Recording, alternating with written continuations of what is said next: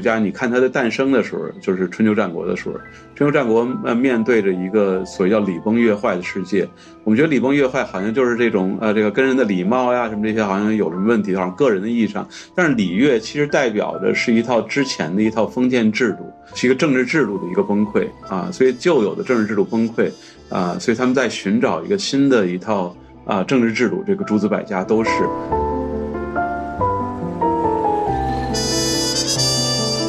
如果我们去面对这个先秦儒家文本，面对当时的人或者跟当时比较接近的人对儒家理解的话，他们首先是关心政治问题的，而不是关心心灵道德修养问题。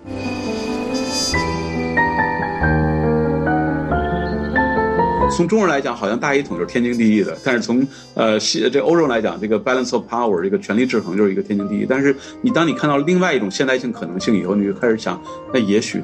我为什么要走我这条现代性道路？为什么这条道路是好的？说这样可以加深对这个现代性本身的反思，就是是不是只有一条现代性道路？如果不只有一条的话，哪条道路是一条啊是条更好的道路？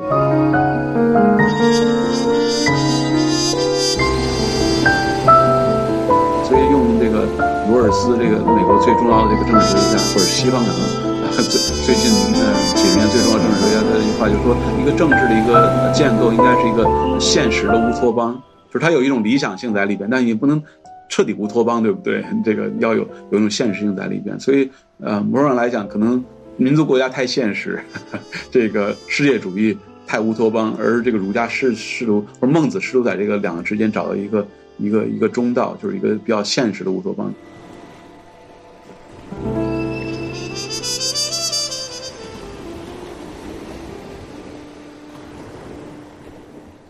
听众朋友们，大家好！欢迎大家再次回到我们脆弱世界播客，我是主持人何流。我们在脆弱世界这个地方，跟专家学者、跟具有行业洞见的朋友们一起去讨论如何让世界变得更好。那今天呢，很荣幸我们请到了复旦大学的老师白彤东老师，他是我非常非常尊敬的一位国内的政治理论学者。他其实本科是学。核物理的本科在北大学核物理，然后后来慢慢的转向了哲学方向，然后在北大学哲学硕士，然后在波士顿大学哲学博士毕业。毕业之后在美国教书，然后二零一零年十二年前哈回到了中国，在复旦大学哲学院当教授。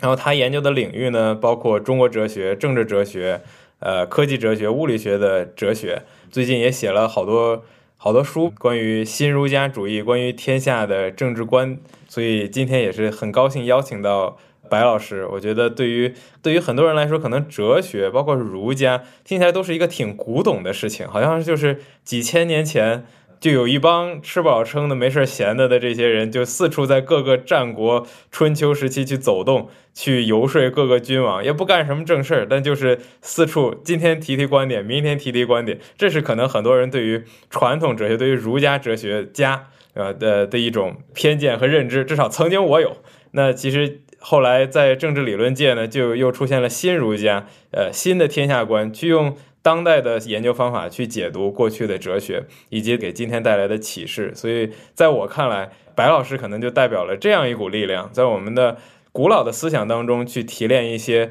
对今天的启示。可能一些无论是国内还是国外，西方还是东方都被忽略的视角，但我们可以重新挖掘出来。所以也非常非常欢迎啊，白老师来到我们这档节目。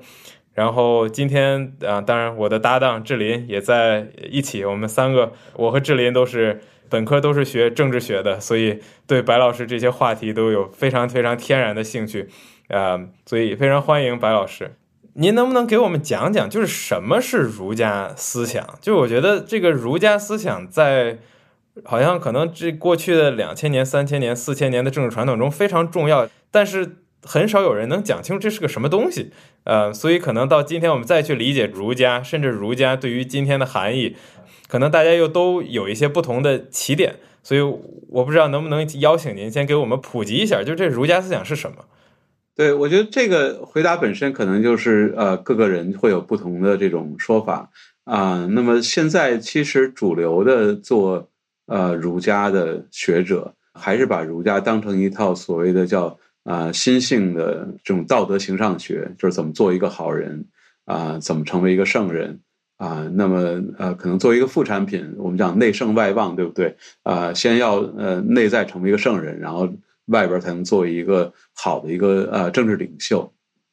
所以这是对当代对儒家的一个啊主流的理解，就把它当成一套啊修身养性的一套啊东西。啊，但是我自己做那个儒家跟那个主流理解就不太一样，因为我觉得儒家，你看它的诞生的时候，就是春秋战国的时候，春秋战国呃面对着一个所谓叫礼崩乐坏的世界，我们觉得礼崩乐坏好像就是这种呃这个跟人的礼貌呀什么这些好像有什么问题，好像个人的意义上，但是礼乐其实代表的是一套之前的一套封建制度，是一个政治制度的一个崩溃啊，所以旧有的政治制度崩溃啊，所以他们在寻找一个新的一套。啊，政治制度，这个诸子百家都是，所以在政治意义上来讲，这个诸子百家啊，很自然的啊，更可能关心的是政治问题，而不是个人道德的问题啊。当然，哲学家是有自由的，你这个这个是呃，现实世界最迫切问题不等于他要最最关心的问题，但是更可能关心的是大家都要关心的。摆到你面前这些问题，所谓政治问题啊，其实你看先秦这些儒家这些说法，仔细看他们的话，或者看一个稍微早一点的对这些诸子百家的说法，比如司马谈，司马迁的父亲啊，在呃《论六家要旨》里边讲了一个六家，他提到了六个学派，他说这六家都物为治也，就是都是讲治理的，呃，国家怎么造成天下大治的，所以就说，其实如果我们去面对这个先秦儒家文本。面对当时的人，或者跟当时比较接近的人对儒家理解的话，他们首先是关心政治问题的，而不是关心心灵道德修养问题的。所以，这是我想我理解的儒家的第一点，就是说他是啊政治问题在先的。当然，可能为了解决政治问题，他要讲一些啊领袖应该有什么样的道德品质，个人的道德品质。但是这样的话，他是这个道德品质是为了解决政治问题的一个副产品。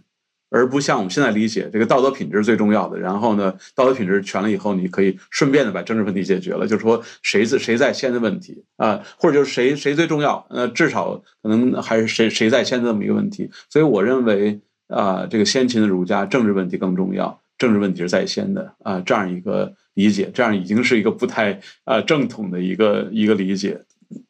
那么这是第一点。那么第二点就是说，呃，他做我把它当成一套。呃，这套呃一套哲学的东西来来做，当然哲学东西来做，就意味着它是一套呃用现代话说叫普世价值，就是说呃它不是一个为中国人设计一套东西，这个呃孔子从来没有觉得自己是为鲁国人设计一套这个政治理想。啊，呃孟子也没觉得为自己的呃祖国邹国人啊设计一套理想，他们是为。天下人，天下的，当然他们有时候会说华夏，华夏是这个有文明的人，不是我们现在讲的汉族人那种概念。但是孔子也讲过，这个去九夷的话，他也可以把九夷给转变过来，所以他相信他这套东西是到普世价值。所以这是呃第二点，就是说，或者你把两点现在都是，第一是普世价值啊，第二它是呃作为普世价值，可以道德的哲学也可以是普世价值，但它更多是偏向政治的啊。我想这是第二点。那么还有一点就是说。呃，谈到儒家，就是你刚才说，就是这么多人都讲不清楚为什么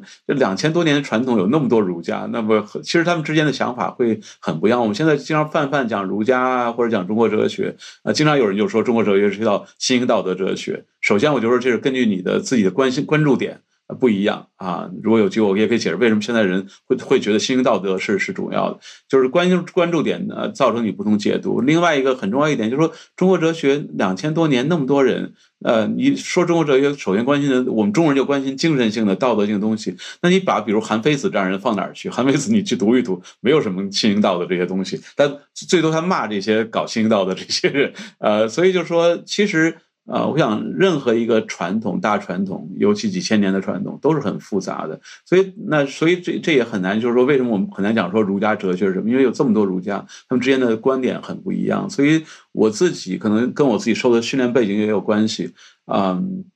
我自己更习惯于就是说讲具体某个文本的思想。当然，文本也可以说它文本是不是一致的呀？是不是一个作者写的呀？但是相对来讲，总比讲儒家传统、讲孟子这个文本里边的思想，总比讲儒家传统，我觉得至少我心里更踏实一些啊。所以我觉得，我所以所以有时候你可能说话方面就会说儒家怎么怎么样。我说我提到提出一套儒家的天下体系，但其实我里边根据文本是非常。啊这个有局限的，就是非常具体的某一个文本啊，这样我能保证至少在这文本内部的他思想的一致性啊，所以我想这是为什么一说儒家思想总是说不清楚的 原因，因为儒家太多了，对。是，而且可能当初构建儒家理论的时候，也不是像，比如西方哲学比较典型的一个理论几个原则，通过原则去推导一堆结论。我不知道我这种理解对不对啊？可能听您刚才的描述，您可能认为儒家的思想更像是一个概念的家庭，对吧？Family of concepts，这里面有好多东西，就更像是维特根斯坦说一个概念要怎么定义。我这可能不是说有一个东西贯穿始终，而是一堆人。在不同的这个可能思想的阵营里面，都分享了一些不太一样的特质。但是，比如说，就像我，我和我妈长得像，我和我姐姐长得像，但是我和我妈和我姐姐长得像的东西不一定是一个东西啊。那可能在您看来，儒家可能是有有有一批概念，这些加在一块大概是个儒家，但是你也很难说哪一个，呃，一个概念就是对于儒家最根本的原则。对，可以说对孟子哪个原则更根本，但对儒家，我就说他有这么多这个呃维维特斯坦讲的所谓叫做家族相似嘛，family resemblance。但是他那 family resemblance 就在讲，就是说他有时 你你你你可以啊，这个这个两个 family member 之 members 之间可能比较像，但是。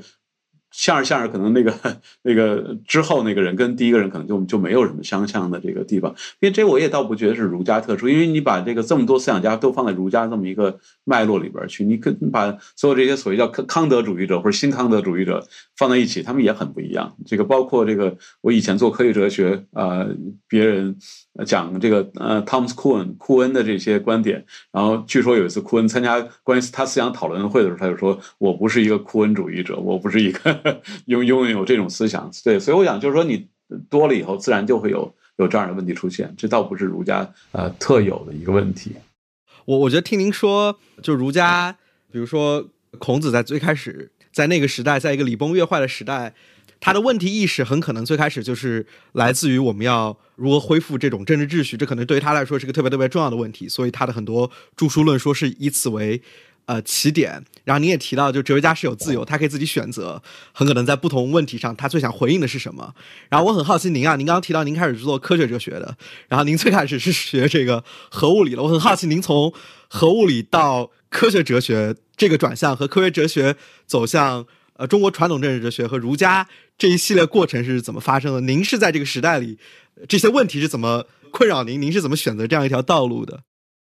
对，我觉得可能就小时候嘛，可能对很多问题都都感兴趣、都好奇啊。然后，所以当时上高中的时候，模模糊糊的对现在回想起来，可能叫做哲学东西感兴趣。当然，也对什么文学啊，对其他东西感兴趣。然后，我这个其实很很，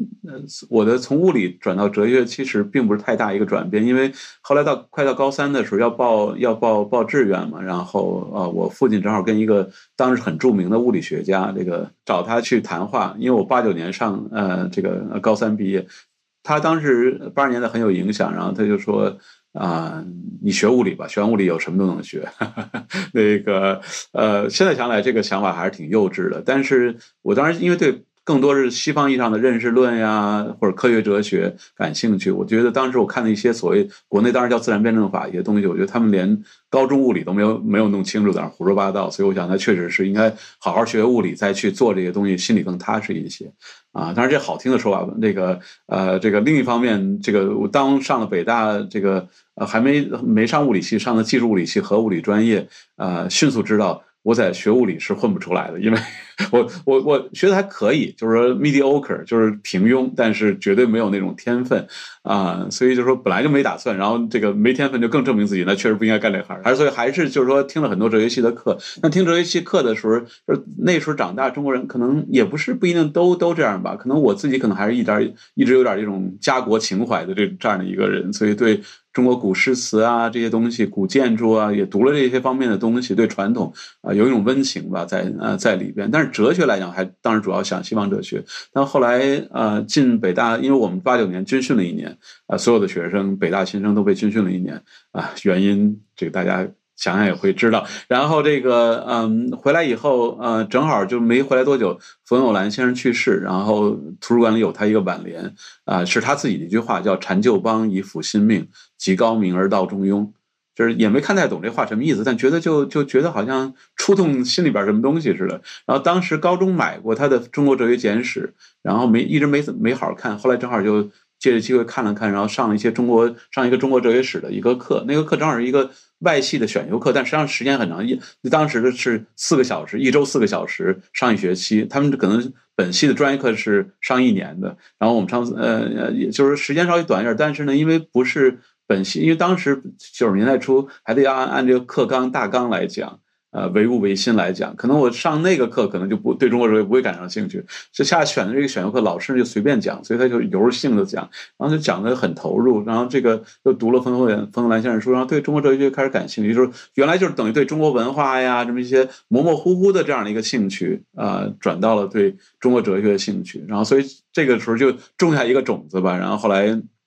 慢慢上。上研究生还是做的科学哲学，因为当时保送嘛比较简单啊，所以跟自己原来呃当然关系。然后后来这个申请出国的时候，因为想呃去美国嘛，去去学中国哲学就没意思，来去学一下西方哲学，哪怕将来呃不是。就将来回来接着做中国哲学，可以跟人这个呃吵起架来，底气会足一点，对不对？这个再有科学论战的话，站在玄学轨一边，站在中国哲学一边，所以你不要说我不懂科学，不要说我不懂西方哲学，我我有一个博博士证明，我还我还这个虽然可能也还是不懂，但至少我有博士，对不对？所以想着当然还是想出去去学人西方的这些东西，但是一直有这么一个想法，但是其实就是现在想想，就是现在就是说，经常人去解释自己历史的时候，经常那个现在已经有了个终点，你就开始。把所有东西按这个理性去解释，其实当时也有很多偶然因素。当时申请的时候还申请了这个科学史系啊，很少，美国很少有科学史，但申请科学史没申请上。但如果申请到科学史系，也许我就做中国科技史了。就是其实当时我对李所谓李约瑟问题，就是为什么中国没有产生近现代科学，也很感兴趣啊。所以啊，也有些这些因缘际会，然后最后反正到了呃毕业以后嘛，就慢慢的开始往中国哲学方向转。啊，所以对我来讲，其实很自然，没有太大转变的一个过程。只是外边看来好像好像转变很大，呃，很大的样子。对，那好像这个中国的当代史上，理科生弃医从文、弃理从文的故事，也不能说少见。我在想，您会怎么看待您的这个选择和这些历史上的弃理从文的人们？我觉得，其实如果想要了解。现代社会的话，哪怕是从所谓文或者社会科学、人文或者社会科学角度去讲的话，我觉得学学呃纯的，就是物理跟数学啊这些，尤其物理，我觉得是挺重要，因为这个所谓这个现代啊这个 modernity 很重要一点，就是所谓的 modern science 近现代科学。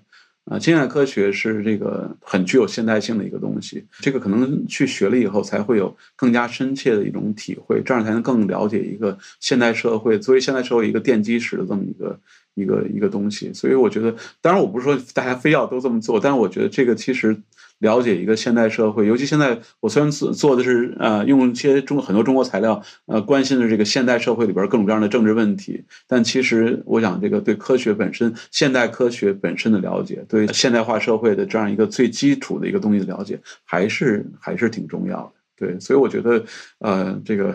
对，所以我想说是就是气理呃从文啊或者经过理再去呃思考这些。现代性的这些问题，从人文角度还是从社会角度，可能都还是挺挺重要的。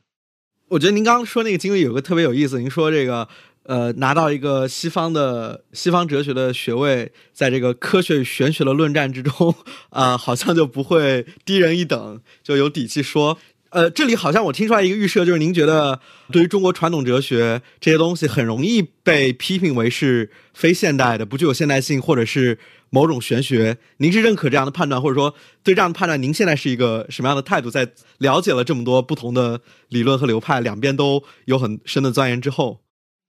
对我，我倒是不一定非要说低人一等，但至少就说。你不要说我不懂你那些东西，你不要不是说不我不懂你科学东西，然后我才这儿故弄玄虚啊！我原来一个朋友，那个我开的玩笑，我说你生活很混乱，然后他说他非常非常有呃有艺术，就 artistic，非常有呃艺术情怀。我说一般生活混乱的人就说自己 artistic，就是这个作为一种借口。所以有时候可能其实包括现在，我觉得很多所谓这些做人文人说什么科学家没有人文关怀，其实他们。不懂科学家在干什么，他们他们在想象一个科学家是什么样子，所以然后去想象他们不懂，没有这种人文精神啊，所以我觉得两边都有这个问题，所以我想真正要去跟有一个深刻对话的话，要对对方有一个。好的了解啊，对，嗯，然后那么当然确实，我觉得现在这个科学论战里面确实有这样一个问题，就是包括冯冯友兰自己都说，他以前认为这个中国哲学跟西方哲学是中西问题，但他后来明白不是中心问题，是古今问题，就是我们只有古代的，没有今的，没有现代的，所以我们要把这个让中国哲学现代化啊，这个跟上这个这个西方，嗯，那么这其实也是我一直就包括我刚才讲李约瑟问题，也是某种意义来讲，就中国其实古代的科学非常发达。就是中国，如果古代根本什么都没有，像这种澳大利亚土著，他本来就没有这些，呃，连这个青铜啊什么这些东西都没有，所以他没文字，所以他没没现代科学呢，大家也不会觉得太惊讶。关键中国古代文明非常发达，然后甚至领先世界，对不对？但是他后来没有，所以他他就会让让你琢磨这个问题，然后他就是为什么没有没有现代？他古代很好，为什么就没有进入现？就更早率先进入现代，或者就是甚至就都没有。跟别人就差很远，对吧？差几百年的样子，啊，那当然，所以我这个在这个后来没在这个领域再去想这个问题，但是从政治领域想的话，啊，慢慢有了一个很不正统的说法，就是说，呃，中国的这个周秦之变，从西周到秦朝，就是春秋战国这样一个演变期，如果非要在西方找一个类比的话。呃，最像西方的这个欧洲呃历史上的这个一千五公元后一千五百年到一千八百年，就是他们的这个现代早期或者现代化的第一期的这样一个阶段。就是说，呃，中国不但没有落后于西方，还比他早两千年进入某种意义上的政治意义上的一个现代社会啊。当然，就是这样走，肯定我有一些家国情怀在里边。但是我这么说，并不是因为啊，我觉得中国什么东西都好，我去做这个东西，只是就是说，你去看这样一个呃背后的一些。政治问题、政治变化的话，它确实有这样一个一个类似性。如果有类似性的话，这也是为什么我后来回到就刚才我现在做这种儒家政治，其实我现在还做一些法家、韩非子这些东西，就是为什么做他们东西会相关？那相关有两个意义上相关，一个是作为哲学来讲，哲学问哲学面对总是那些永恒的问题啊，比如如何面对死亡，比如如何处理公跟私之间的矛盾啊，家跟国之间的矛盾，那这些是一个。永恒问题，那这个古代人跟现代人，古代人处理还对现在还是有意义的。这个呃，一方面这个问题，那另外来讲，就是说有些问题还是有一些特殊，就是它的时代特殊性，比如现现代社会问题跟古代社会问题啊，可能还是有些呃时代特殊性。那这种情况下，那我想恰恰想说，就诸子百家面对的是更具有现代。政治社会特征的这样一些政治问题，所以在这样来讲的话，跟这种现代社会里边其他的理论，就广义现代社会，就从呃呃这个欧洲来讲，一千五百年或者一千六百年开始到现在，这思想家所处理问题更有一种啊可比性啊，可以沟通，可以比较他们的优劣，所以我想这是啊。我自己啊，最近呃十来年的一个一个思想上的一个很重要的一个想法，或者一个，只不过是我整个这个这些思想一个出发点，一个奠基。对，是，其实我一定程度上能理解，就是有的时候我们要创造新的东西，是需要去追溯我们的传统，去追溯我们的呃来源，去追溯我们的一些文化资源。呃，如果中国哲学需要现代化，然后需要所谓跟上西方的步伐，你很难说，因为洛克说了什么，因为亚里士多德说了什么，所以我们今天可以说什么。所以从这个意义上讲，当我们把我们的哲学起源往前推到周秦时期，然后将它和这个启蒙运动和文艺复兴去做类比的时候，可能一定程度上也是一种 empowerment，对吧？就今天的思想家们也不用这个。自己看低自己一等，就我们早就跟人家站在同一起跑线上，然后只不过现在我们是错过了上千年的时间线，我们重新追赶，这是一种叙事。然后您是觉得说，就是当时那个时代和和西方启蒙运动、科学革命的时候，可能有具有可比性，那就比较传统的比较，当然是说拿这个诸子百家时期和这个亚里士多德、柏拉图、呃苏格拉底时期那种城呃城邦制的呃政治。然后当然也也缺乏现代现代的科学革命文艺，这都这都没有发生过，是拿当时同时期的人去做对比。所以从在您看来，您觉得为什么呃中国的这个呃诸子百家时期和可能后来的科学革命时期更具有可比性，而不是和他同时期的像什么亚里士多德、柏拉图这些人？因为按理说这应该都是一团儿，对吧？这些都是古人同时期的古人，然后都在想类似的问题。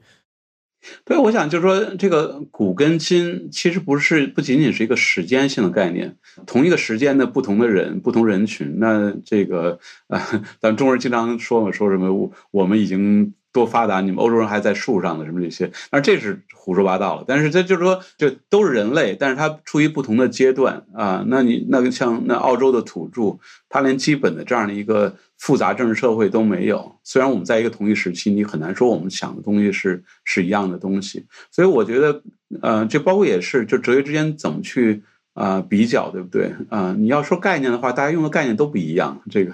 西方哲学很多概念，中国哲学就就就不怎么有。中国哲哲学很多概念，就西方哲学也不一定有。比如西方政治哲学里边很重要的概观念是正义，对不对？Justice。啊，那么整个《理想国》柏拉图的这个政治学的一个奠基性的著作，呃，核心概念就是 justice。但是你去找中国中国正义嘛，你好像说义，但是其实你看看跟他那 justice 也不太不太一样。就是说，这概念上，我觉得就是说，大家概念系统其实都会差得很远。但是呢，那这两两套哲学系统怎么去比较？比较的话，你我觉得就是说，人嘛，这个活着都得面对那些问题，就是问题其实是我们共享的。但我用什么语言表达这问题？用汉语还是希腊语？啊，用什么样概念体系？那这些是很不一样。所以，如果我们能找到这个共通的问题，我们才能把两个之间思想的一些特点进行比较。所以，你去这么去看的话，你不管它管它叫古代还是现代，那柏拉图面对那些世呃这个世界，跟孔子面对世界确实很不一样的。你刚才提到，就是他雅典是城邦社会，到亚里士多德，其实城邦社会呃已经瓦解了，很有意思。这个亚洲政治学里边，他关心的还是一个城邦政治。一个 city state 或者那个像 police 这样的一个呃形式的是呃那个那个世界，所以城邦社会跟这种广土著民的战国涌现出来这种广土著民的这种大国。很多问题是是很不一样的啊，比如我这个书里边写到，其实也是我最近就是就是这一系列反思的一个结果，就是说，啊，你看这个呃，儒家对儒家来讲，这个恻隐就是孟子来讲，恻隐之心是很嗯很重要的，就是这种同情心、怜悯心是很重要的。你看亚里士多德这个呃尼格马可伦理学，这个这个不无巨细的把什么各种各样的人的情感道德呃列举了一遍。他就没有呃提到恻隐之心，他提到了跟恻隐之心有点类似这种呃怜悯 pity，但是呢，他说呃 pity 是一种人类普遍情感，但是跟道德没什么关系。而孟子认为恻隐之心人之端也，对不对？是整并人又是仁义这个人是整个儒家政治哲学的道德的一个道德这一个一个基础性的一个一个东西。所以为什么有这样的东西？我想就是他因为他面对一个不同样社会，所以他在亚里士多德面对那社会里边，他可能更多关心。呃，另外的，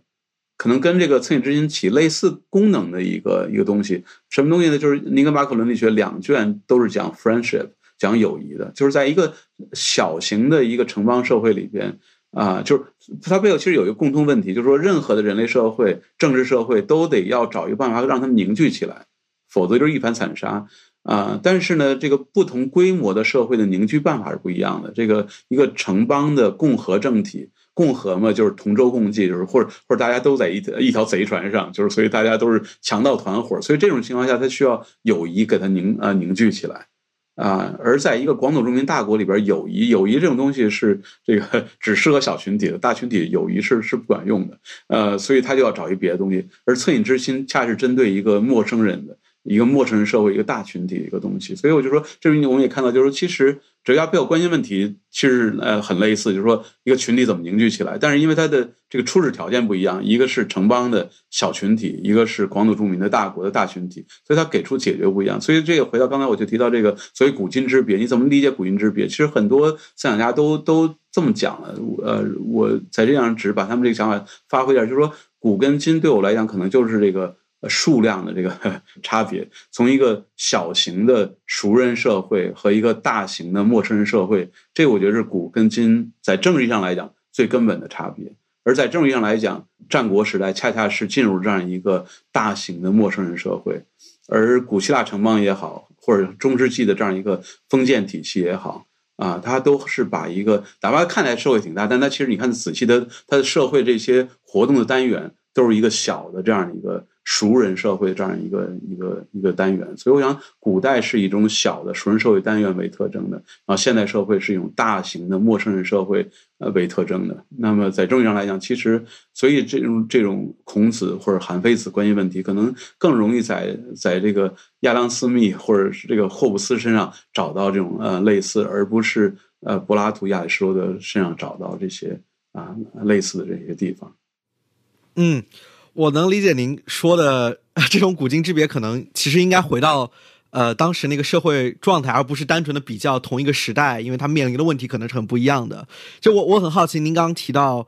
呃周秦之变，就是从西周，然后到春秋战国，礼崩乐坏，然后走向秦制和这个欧洲呃中世纪，比如说在。这个什么三十年战争结束之后，这个维斯特伐利亚协议签订之后是吧？然后，呃，这个现代的民族国家诞生了。就是我很好奇，同样可能是经历了一个呃礼乐崩坏是吧？然后无序战争动乱，然后中国是走向了大一统的情志是吧？然后那个呃欧洲中世纪呃民族国家诞生之后，反而形成了一个各自为政的，好像我们看具有现代的。呃，国家意识的这样的一种情况，似乎是从一个状况走向了两种完全不一样的结果。我不知道您怎么看待这样的问题？对，其实这个就是非常有意思的一个问题，就是说，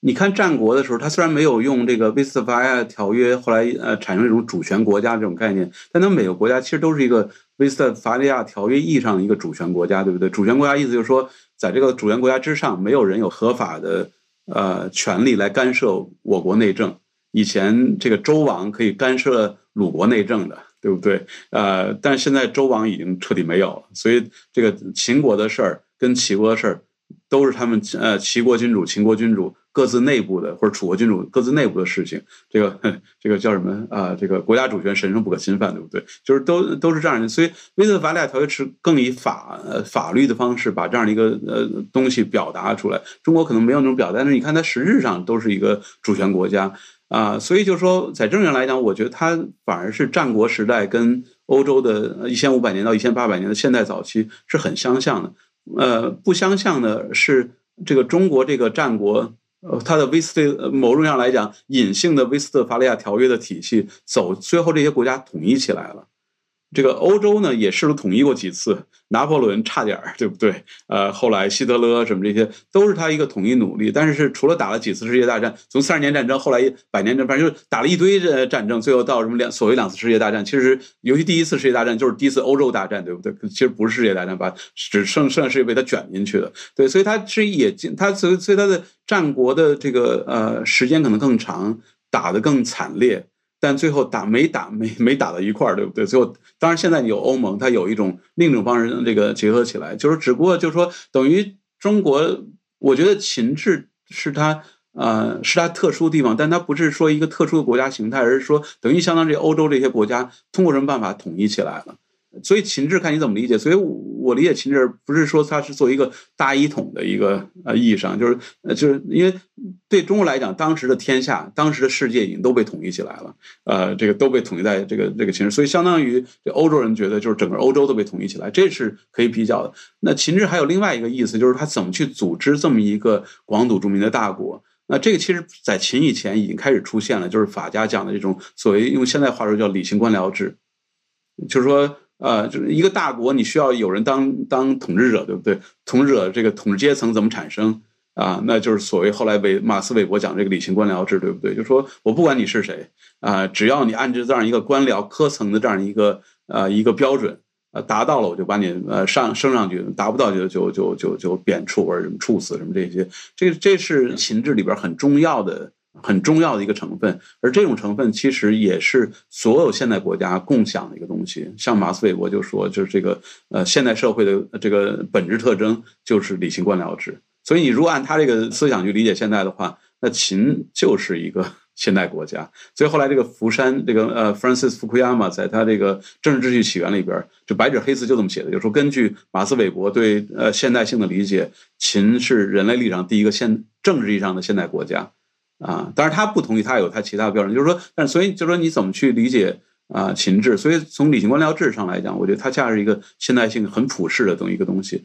但是从一个这么多理性官僚制的国家，其实当时这些战国，尤其到后期，大家都搞的是是一条呃道路，看谁搞得更彻底一些。呃，秦就搞得更早更彻底。啊，所以他就独大，最后把别人都灭掉了。那么法国也开始搞这种人民战争、全民战争，也是搞这种现代性呃改革，呃，差点把欧洲统一，但是使得没没有统一。那么为什么会有这样结果啊？这其实也是我好奇的问题。这个有人写过书，呃，圣母大学叫许田波的那个，他写过一本书，但是那本书我觉得他问题听得挺好，就是说他也在讲这个问题：为什么这个战国的中国走向统一，呃，这个现代早期的欧洲没有？但他这个问题挺好，但是我不觉得他的解决一点都不 convincing，就是没没让那份。但我觉得背后他有这样的问题，包括这个最近赵鼎新教授出的这个《儒法国家》啊，也是在背后也是这样一个预设，就是他有一些普世的啊，更具有现代意味的这样一个一个问题啊在里边。所以，就是中国有中国的特殊的地方，就是他他走了一条特殊的现代性道路。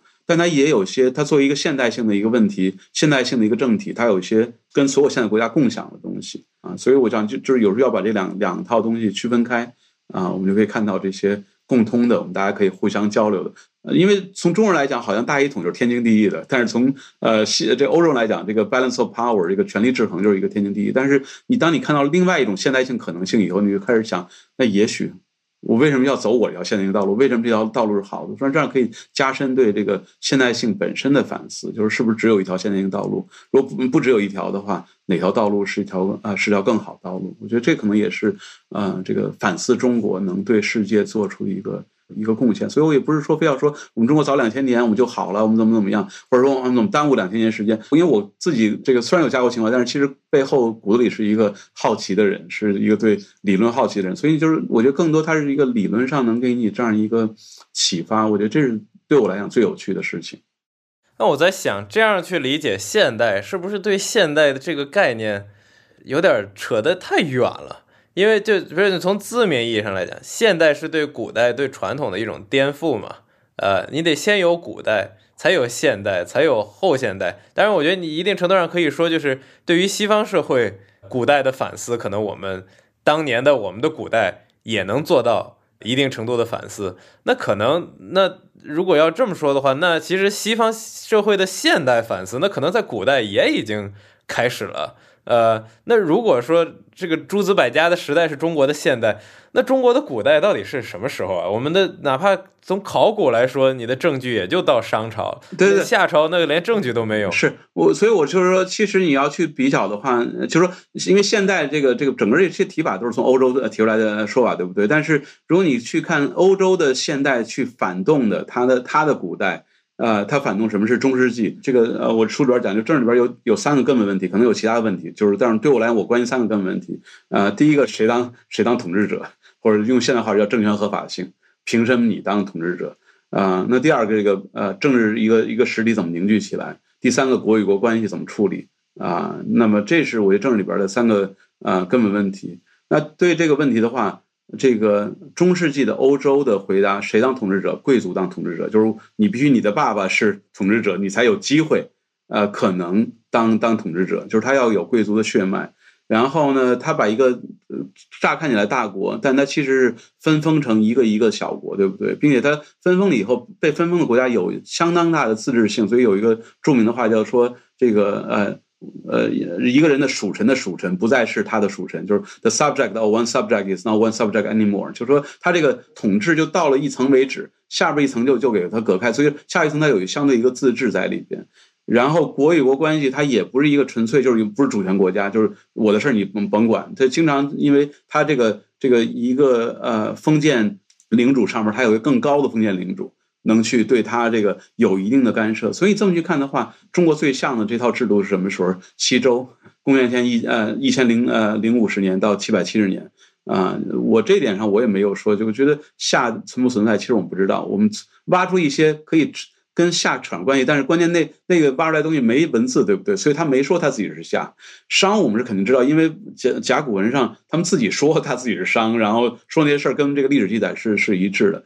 那么，但是商的制度其实我们不太了解，周的制度相对来讲了解是可信实、可靠资料是最多的。但你看周的那个组织的方法，谁当统治者？贵族，对不对？这个这个，所以后来陈胜吴广起义叫王侯将相宁有种乎？在封建贵族时代，王侯将相就是要有种才能当王侯将相，并且有种不是我们现在说你有种出去跟我打一架，而是说必须种是是字面意义上讲的一个种，就是你必须有这个血脉，你才能才能当王侯将相。啊，这是这个这个封建贵族时代，然后也没有这样一个主权国家。诸侯国上面有周王做天下共主，诸侯内部这个大夫之间有这个诸侯作为他们的一个共主，所以它有一层一层的这样一个分级管理啊。那么这个呃，所以它也没有这样一个主权国家的这样一意义上一个国际关系。所以这样分层管理的结果就是，它把一个大国变成了一个很你真正看它统治的。这个单元的话，它的每个单元都是一个小单元。周王他有一个王姬，就是他自己的这个直属的领地，但是其实不太大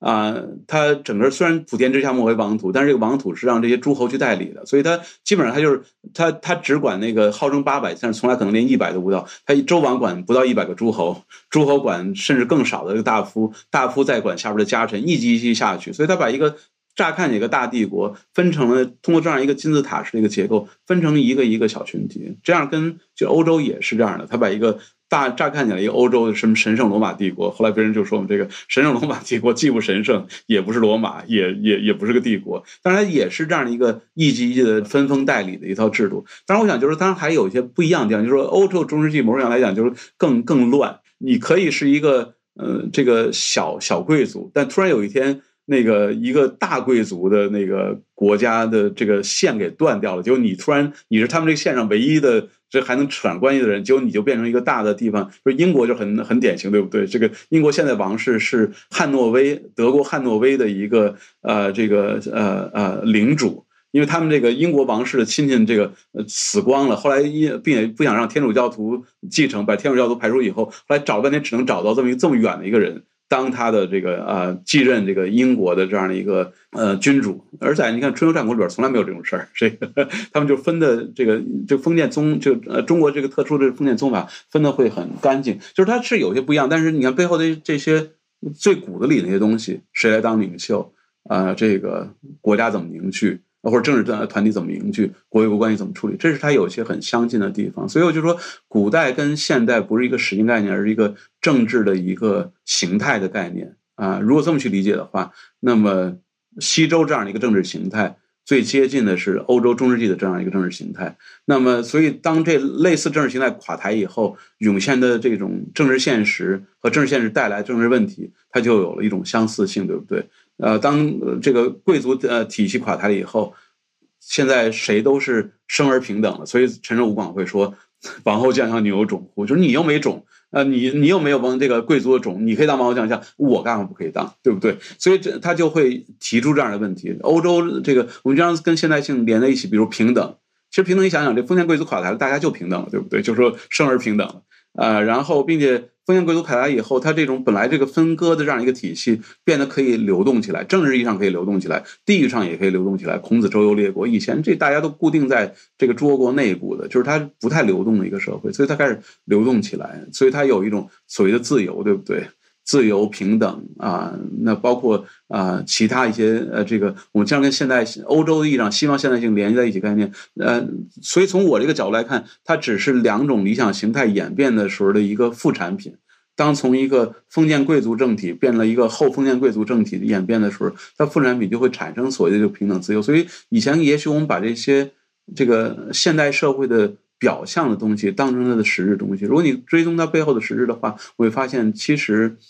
在实际上来讲，这个战国面对那个世界啊，更像这个霍布斯、呃洛克，或者一千五百年到一千八百年欧洲政政治家跟思想家面对那个那个世界啊，而因为他们背后的问题啊，都是一个现在大家都平等了，那是既然平等了，凭什么你来当王侯将相，我不能来当？就政治合法性。啊，然后呃，并且现既然大家都是一个主权国家了，那国有关系应该怎么怎么处理？并且这么大一个主权国家内部怎么凝聚起来？这个大家都是陌生人了。以前这个呃周王为什么要去帮呃这个呃这个呃呃齐国呃君主去？大家都是往呃呃前缀里我们都是亲戚朋友，然后呢，并且我们定期要通过这种封建的礼乐，对不对？他定期的祭祀，然后大家。这个吃饭喝酒联络感情，就是说我们昨天刚喝一起喝酒，今儿他们家出事儿，我们当然要去去帮他一下，他就靠这种个人的联系。但现在没这种个人联系，所以齐宣王跟呃呃孟子对话的时候，就经常问，就说这齐国人我也不认识，我管他们事儿干嘛？跟我没关系，对不对？因为以前都是大家都是有关系的，有这种个人联系的，现在都是光祖中陌生大国，所以我们的这种呃国家内在凝聚力啊何在？那这些是是普世的一个。呃，问题，而这种问题上，其实你可我们可以看孔子怎么呃面对的，孟子怎么面对的，霍布斯怎么面对的，这个这个亚当斯密怎么面对的，然后这样把他们这些给出这种解决，就可以在一个平面进行一个比较，然后再去说哪嗯什么形态的现代社会才是最好的现代社会，这是这样一个 就是一个思路，对，对我我觉得政治的问题从来都是在我看来啊，就是有。有两个层面，就是说的一套和做的一套。但就哪怕就是讲说的这一套，就是听起来就是您刚才说这个王侯将相宁有种乎？您把这个看作是就是中国某种早期自由主义、平等主义的一种呼唤的。先不说这有没有足够的理论去去做支撑。呃，但是至少是有这样的声音，那这样的声音也往往诞生于一个王朝垮台的时候。呃，它呃，无论是无论是一个末期，还是就是正经垮了，然后需要重新构建，然后各种，呃，可能我们可以把早期现代化的这种呃追溯，就追溯到这样的时刻，说，哎，这可能是当初中国有机会在这样的时刻完成某种现代化的革命，呃。那但是最终我们看到这个政治体制，它还是不断的好像回到他自己原本的逻辑，对吧？他你说藩属国什么城邦呃城邦制度，然后关于裙带关系啊，呃家族政治啊，可能我们在讲这个政治理论，总能讲出新的故事，对吧？我我我帮你，我不说你是我哥们儿了，对吧？我说我说我们志同道合，我说我们呃都要有某种道德，我们说要去关心他人，要这个呃。呃，要关心身边的人，要关心远近，可以讲各种新的呃故事，然后去做原本的事情。呃，但哪怕我们就讲这个故事本身呢？您觉得，呃，这个儒家的这个故事，呃呃，新儒家这个，如果在我们在今天讲，那是什么呢？和和其他这些不同的流派，无论是共和主义，还是自由主义，还是社会民主主义，它有呃，儒家的这个故事。跟别人不一样的地方在哪儿呢？哦，那就就就很多，就是就我那个呀，英文那个书，呃，就反对政治平等，呃，要要讲的，他提出什么样不同的这样一个呃解决啊？比如刚才就就提就提刚才已经提到的一点，呃，就是他对这个陌生人社会怎么凝聚起来啊这样一个问题，就是说，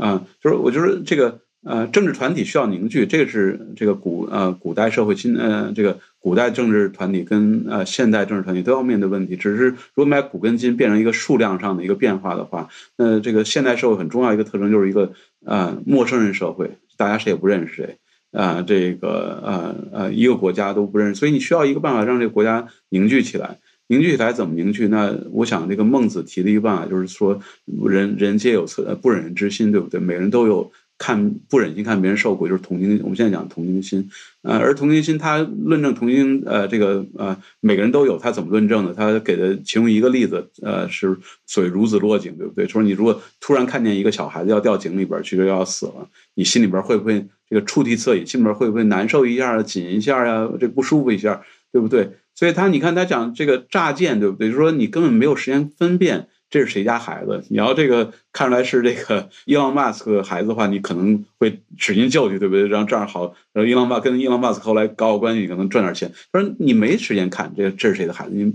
没法知道这人是对我有利还是没利。但是你就看一个一个抽几乎是一个抽象的人要死的时候，你心里都会难受一下。他所以就是说，所以这样一个他讲的这样一个对抽象人的这样的一种同情的这种东西，那就意味着我可以在一个陌生人社会里边。还是可以对一个陌生人有一种情感的关系，所以这种情况下，陌生人跟陌生人之间就有一个情感纽带可以联系起来。所以这我想这是儒家提的一种解决办法。那比如呃，其实刚才好像志林已经提到，就是说，呃，这个西方是民族国家，对不对？民族国家其实也是面对一个陌生社会，陌生社会，我到那我陌生社会为什么我们要？要凝聚起来，我们是同一个民族。当然，民族有不同的解，呃，这个不同的说法了。但是，一种最你现在看来比较粗鄙的，但确实是一种最流行的一个说法。啊，由于在西方传给这个这个这个其他呃世界的时候，大家其实最爱用的一个理解，民族就是种族啊，就是家庭的一个扩大。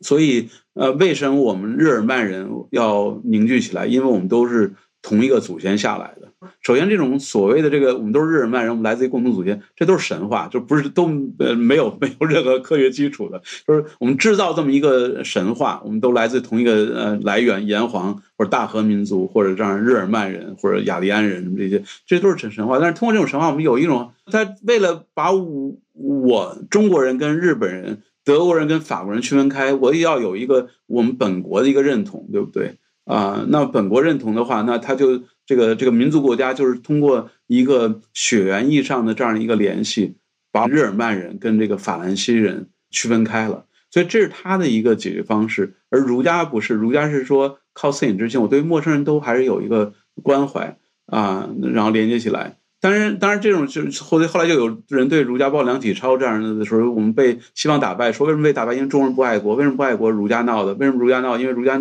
这个爱陌生人，对不对？爱陌生人的话，谁都爱的话，这个天下主义，所以这种情况下，他就不会爱特别的爱中国人，啊，对谁都爱。但其实呢，这是对儒家，我觉得这个不是一个基本，不叫根本，一个基本的误解。因为儒家这个孟子讲很清楚，爱要有差等，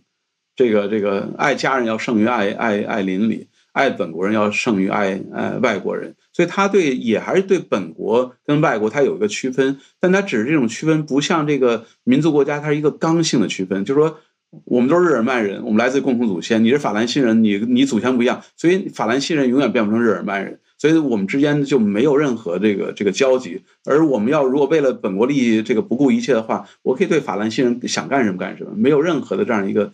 呃这个底线。而在孟子这个世界里边，因为爱有差等，对，所以中国人这个中国人的事儿对我来讲可能是最重要的，但不等于说这个尼泊尔人的事儿就我可以彻底不管，因为他们毕竟也是人。我虽然没有对爱中国人那么爱，但是毕竟他们也是人，我对他这个也还是有一种关切，对不对？所以我跟他之间这个我不能为了本国利益不顾一切啊。所以他儒家这种爱国主义是一个温和爱国主义，它是有有约束的一个。啊，一个爱国主义，所所以这种情况下，我觉得这个就回回到这个问题，就说，嗯，这个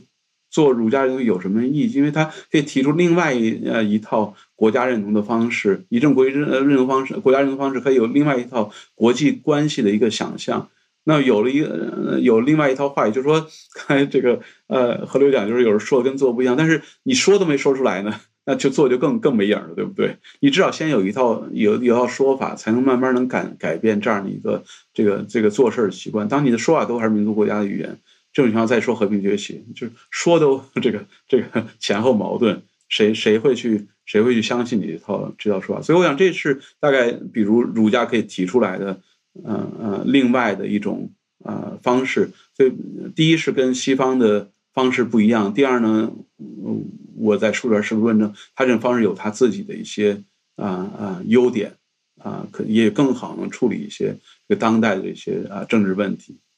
嗯，其实呃，我我觉得白老师讲的特别好啊。然后呃，我感受到就是您提出了一种就是呃，就是孟以孟子的恻隐之心。呃，儒家的这种爱有差等，其实某种程度上能解决民族国家这种呃以利己为为核心的这样的一种带来这种民族国家之间的冲突。但其实我也很好奇，如果我们再往呃更激进的一端走，呃，就其实也是西方的这种所谓的后果主义传统，呃带来的这种所谓的 impartiality 是吧？这种呃。不偏不倚性，这个在中国呃先秦呃诸子里也有墨子说的爱无差等啊，他说的兼爱非攻是吧？他觉得你应该视别人国家的子民跟自己国家的子民一样，然后带来某种呃好像一种更超越个人利益是吧？完全基于某种对生命的平等价值的认识，呃，然后我们能够组成一个更和谐的一种无外的这样的一种状态，嗯，而且这个这一点似乎某种程度上其实也跟我们。我我跟何流我们做义和这个工作有关系啊，就我们天天 会倡导一种价值，就是你捐赠不能从身边开始，你不能只捐给你身边那些，比如说你你我们在上海、北京，然后捐给身边的这些社区，但同时可能更有需要的可能是中国这个老少边穷地区的人，我们的资源在有限的情况下啊，应该优先分配给那些啊更缺少这些资源的。地方，其实某种上有点类似罗尔斯的呃一些这样的呃差异原则，或者等等啊，就是然后但这些东西，我觉得某种上也是现在当代的国际秩序里强调这种嗯所谓的发展援助，或者是这种崛起的大国在这种呃民主自由的这个共同体里面，很多人会说我们要怎么承担各种其实是超民族国家义务的各种行为，好像也同时存在。我很好奇，面对这样的一种挑战，好像比儒家更激进的一种来自平等的挑战，呃，您您会怎么考虑和回应？对我，呃，那这个其实我我是所谓现在这种世界主义 cosmopolitanism 这样的一个解决，因为某种来讲，我讲西方有了这样一个世界主义，就是他们先搞一个极端民族国家，然后打来打去打不下去了，对不对？发现不能再走这条路，所以他就后来找了一个这种超越国家、这种世界主义，就是呃，这个呃呃，人权高于主权，就是说这个我们用普世的一个人类价值去去去考虑。啊，那这这种其实刚才我觉得你你你你讲的很好，就是说，其实中国有墨家啊，这个人人平等这样的一个呃这这种意义上的一种超越啊国家的，所以他要非攻，他所以要这种呃兼爱，要要非攻呃这样一些做法啊。那所以从理论上来讲，儒家孟子当时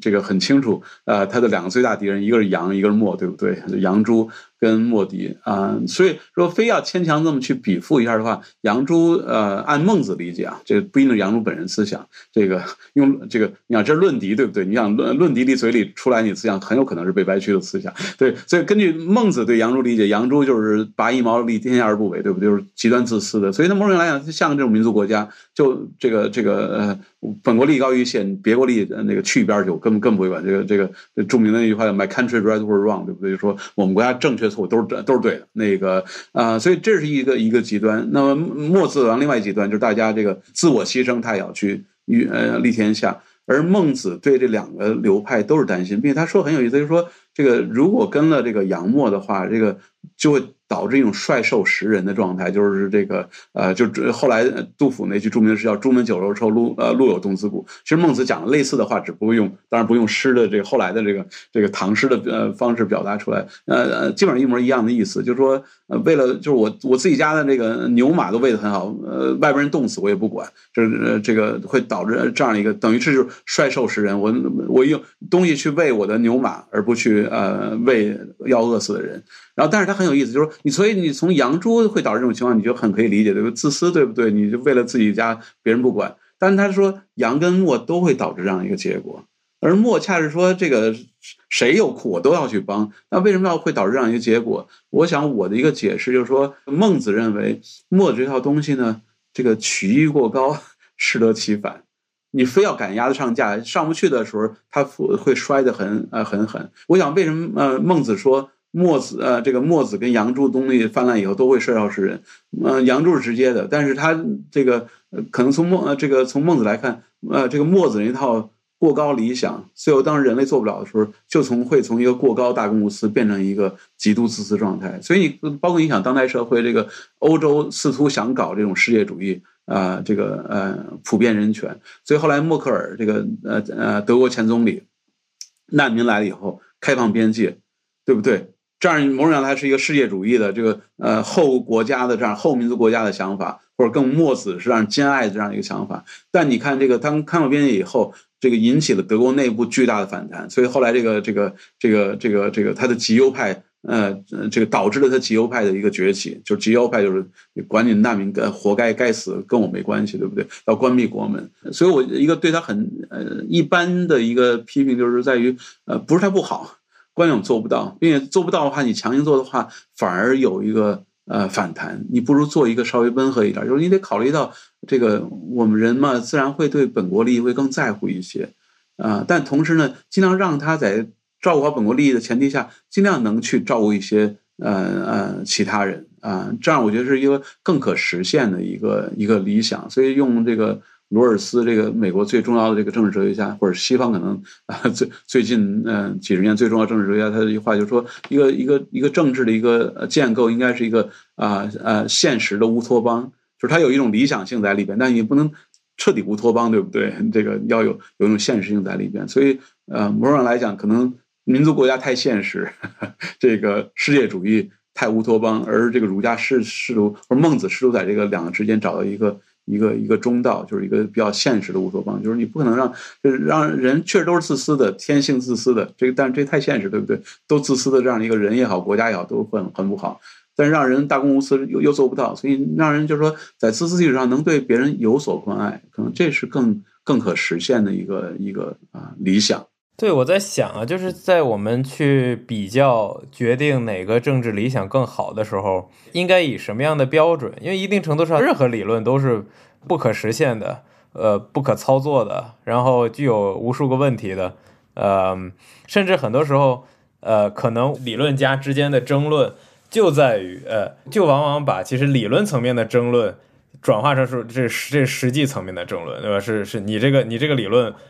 不可行，做不到。呃，比如说我，我记得之前，呃，我在读罗尔斯的时候，罗尔斯就讲说，正义的要求只在于就是社会制度，对吧？无论无论你是想想赚钱，还是想为他人好，反正这社会的不平等，呃，只要是对社会最底层的人有利的，呃，那这就是一个正义的、公平的系统。那当然，Cohen 就批判他说，你为什么要这么想？为什么你为什么不不说呢其实每一个人就应该去考虑？呃，最最贫困的人，呃，为什么你为什么会觉得说，在一个系统里面，我赚了一百万，然后我给别人分了两块钱、三块钱，只要那最穷的人稍微赚一点，那我拿多少钱都无所谓，这这都是一个正义的系统。就对对对，Cohen 来说，他可能觉得，其实正义的要求不应该只局限于社会系统，直接局限于社会制度。好像这个制度里面最穷的人，反正你最有钱的人，你你你赚多了钱，只要让穷人赚钱了，你怎么想都无所谓。那 Cohen 就觉得说，那其实每一个人从内心从 incentive。从自己的呃欲望来讲，可能就是应该去被正义的概念去重构的。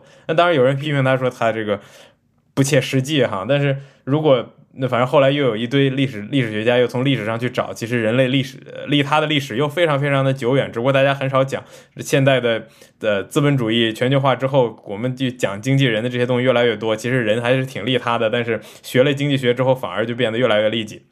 所以，一定程度上，人的动机本身也是在被不断的社会塑造的过程，你也很难说哪个就是必然的。呃，但是如果基于说人就天生利己，然后可能也没有没有太多利他性这样的结论，那确实会导出一些政治理论。但我在想，就是如果我们在呃，就是在评判政治理论的时候。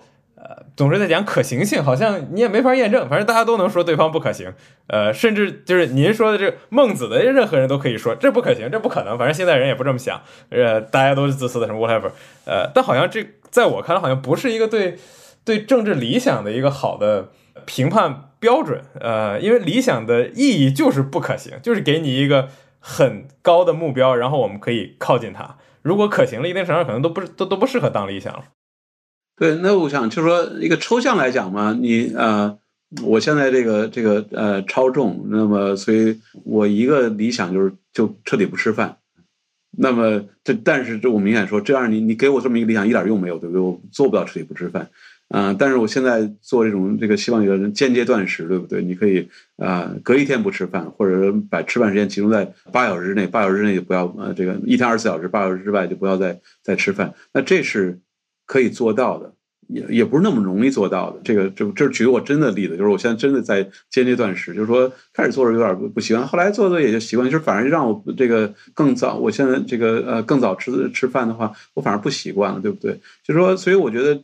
这里边就有一个你的理想要提多高，但是这里边就一呃就就导致就是说。啊，什么对人是现实的还是不现实的？那这里边，我想，这为什么哲学哲学争论永永远不会结束？因为这里边是涉及到对人性的一个基本判断，而这样一个判断永远不会有谁说 我达到了一个最终的真理，因为不可能有这么一个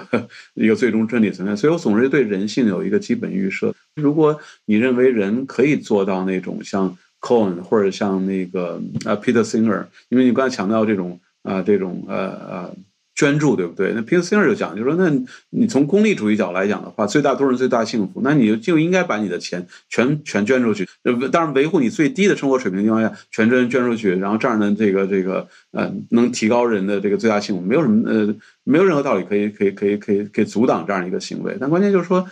真的能做到吗？这个。Peter Singer 好像自己确实真的那么去做了，反正至少我做不到。我觉得这个对我来讲，我有点钱，我当然先想给我自己孩子，对不对？让我自己孩子能过得好一点。那么当我孩子过得足够好了以后，我可能再会想把这钱去去给给别人。所以这里边就是说，确实，我觉得这个问题不会有一个最终的结论，就是你总是对人性有一个基本的一个预设，然后我想个人都要根据自己的现实去去印证他自自己对人性的一个理解。因为我刚才讲也是我给一些现实例子去印证我这样对人性的一个观察。你看德国打打开边界以后，你看他就就就就回潮了，对不对？啊，那么经常这个。如果你罔顾一个人的基本的一个利益的话，你提出一套主张很难被对方接受。你所以一个比较好的一个一个主张，都要尽量去考虑不同方面的一个嗯这个这个利益相关者啊。所以这个罗尔斯的一个学生叫 Tom Spoggy 啊，他是做这种呃国际上这些援助这些东西。他当时跟我讲，就他做一个那种医疗的那些东西，就是说很多这些穷国家他买不起这些药。啊，然后呢，你让这个药厂捐的，或者他不要专利呢？药厂又不愿意，对不对？他因为他想赚钱，所以那你怎么能设计到一套机制，让他这些呢？让他既能药厂也能赚到点钱，但同时呢，啊，让这个穷人穷的国家也能也能用到药。所以我自己是非就是听他讲这些东西，我觉得非常有意思，可能更符合我对人类的可能性的一个一个观察。就是说，你可能做到，它还是理想，就是它不是容易做到。它，我觉得它设计的很巧妙，就是怎么通过捐助，然后它怎么通过这些呃药厂的这个，它包括它有一个测算系统，就是你你这药到底有有多有效，你呃有效了以后才给你这么多钱。所以它你不要那个捐助拿点没用的药给你们打发你们叫花子，我就我就过去了。所以它它有整个一套很复杂这套这套设计。所以我想，无论来讲，可能是如果你能更面对。这个人的现实也好，或者人的一些可能的关系也好，这样你可能能设计一个更可操作的一个一个体系。但是谁更可操作，就是这其实确实就像你说的，那那个，我觉得反正比我更左就太左了，比我更右就太右了。那我是正正面，就是人大家都有这样一个倾向，对对不对？但是呃，那这时候我可能就需要不断的去。去交流、去印证这样的一个一个过程，所以哲学家这个虽然不不一定能挣到钱，但哲学家这个行当是是永远有事儿干的，因为他触及都是这些总是可以人有不同的预设的一个一个问题，并且不同预设之间可能都是挺有道理的预设的这样一个问题。我我我插一句啊，呃，但我我其实挺想回到刚才我们说到那个。儒家带来民族国家的另一种想象，然后可能促进世界的和平啊，然后包括这个呃国家之间的关系是一种新的想象，包括中国崛起的这个威胁。我差，但我我突然想到，您刚才说这个哲学家工作可能不会被替代，然后呃，可能这个哲学家虽然不会赚大钱，但是会一直活着，因为这样的这样的争论会一直存在。就最近不是 OpenAI 出了 ChatGPT 嘛，呃，然后我我和志玲我们也都在那个玩 ChatGPT 的时候，也问了他一些哲学问题，然后他也回答的挺标准的学术。数八股文就是，其实可能他的回答水平已经超过了一般的本科生。我觉得，比如让他总结一下自由主义什么什么新儒家主义什么，就他其实回答的很完整，然后还有什么 pros and cons 不同的观点。我不知道您会怎么看待这种呃通用人工智能、人工智能语语义分析给哲学这个工作还有带来的呃影响？有没有可能以后机器人也能当哲学家？对，我觉得其实这边就涉及到，就是说就我写过一篇文章，就是说。这倒不是我观点，其实有些做人工智能人讲的观点，就是说人工智能其实一点都不智能。那个呃，因为。呃，你说这个 Chat 这个东西，我还没有，我知道，我听说这个东西，我还没有自己真的实际试过啊。我看过一些报道，但是没有自己真的实际试过。但我当然里边主要讲那个 AlphaGo，对不对？这个下围棋的这样一个呃人工智能啊，你看来就是一方面觉得很震惊，对不对？因为依然我觉得这种人工智能就是跟自动化一样，它做一种很机械的一种东西，对不对？机械的重复性的东西。但是你觉得好像围棋需要什么感觉啊？需要这些东西，那居然它能，它能用这种人工智能这个大数据，它。他就能能玩的很好，所以确实一方面很震惊。那另一方面来，其实想想，我就说，就回到刚才，我就说，这个人工智能没智能。那个 AlphaGo，我跟他去比赛的话，我很容易赢了他，对不对？他下他跟我下围棋，我跟他下国中国象棋。然后，当然你这个设计者可以马上要训练他学中国象棋，然后呢跟我下中象。那我我改改玩跳绳，对不对？就说，呃，就是他这他的所有这些东西，事实上是这个人类给他设定好的，他没法去。去改变自己这个最基本一个设定，就是而人就是那个这个是 Berkeley 的一个一个教授叫 a b a n o 写的一个文章，他就说一个阿米巴虫都会根据自己的环境，然后去进行一个不是预先设定的一种改变，所以就是阿米巴虫的智智这个 intelligence 都比一个呃人工智能好，并且就是说，他还做了另外一个比喻，我忘是不是他比，还是我在别的地方读另外一个比喻，就是说这个钟表是不能知道时间的，我们看钟表知道时间，AlphaGo 它也其实。不是他会自己主动选择下围棋，我们替他选择去下围棋。那回到这个 Chat 这个聊天这个机器啊，人工智能这些上面，呃，我我就说我我没有那么了解，但是就是说，它所有这些东西都是从网络上集合出来的资源，而没有资源它是没有的，对不对？而人类他会就是哲学家可以提出一些前人没想过的表达，没想过的主张，嗯，没想过的这种呃问题出来，所以我想这个是。啊，至至少到现在，人类还是比较特，就是呃，不仅哲学，就是这个人类呃还不能被替代，所以就是就是这，因为我现在一直在想，所谓叫强人工智能，对不对？强人它强的地方就在于它可以就像我那样，人类这样，我可以自设问题，啊，我可以自己，就我就刚才就讲，就哲学家可以是吃饱撑的没事干，对不对？就哲学某种上他就是吃饱撑的没事干。他去关心一些跟他这个保暖没什么关系的事情，所以他会去去，他会超出他一个限定，所以就是说的稍微悬一点、哲一点，就是说这个人类的呃这个本性，这 human nature，呃，就是它可以超越任何规定的 nature，任何规定的本性，而这个任何现在迄今为止的人工智能都还是被规定的，被它的设计者所所规定，所以没有，所以还没有这种所谓强人工智能出现。啊，所以这种意义上来讲，就是人工智能一方面这个进展特别让人震惊，居然 AlphaGo 能能造出来；但另一方面来讲，其实你看它本质上来讲，就没有任何强人工智能这样的一个一个呃苗头呃在里边，就是这种人类可以自我反叛自我的这样的一种啊一种可能性。而哲学恰恰是一种自我反叛自我，他去挑战这个。原来我一个老师说，就是说哲学家这个呃呃，we are paid not to believe，就是说 我们。挣钱就是去不相信的，我们职业就是要去不相信的。呃，这是一种自我否定自我、自我挑战自我的这样一种东西。我想这个是人工智能还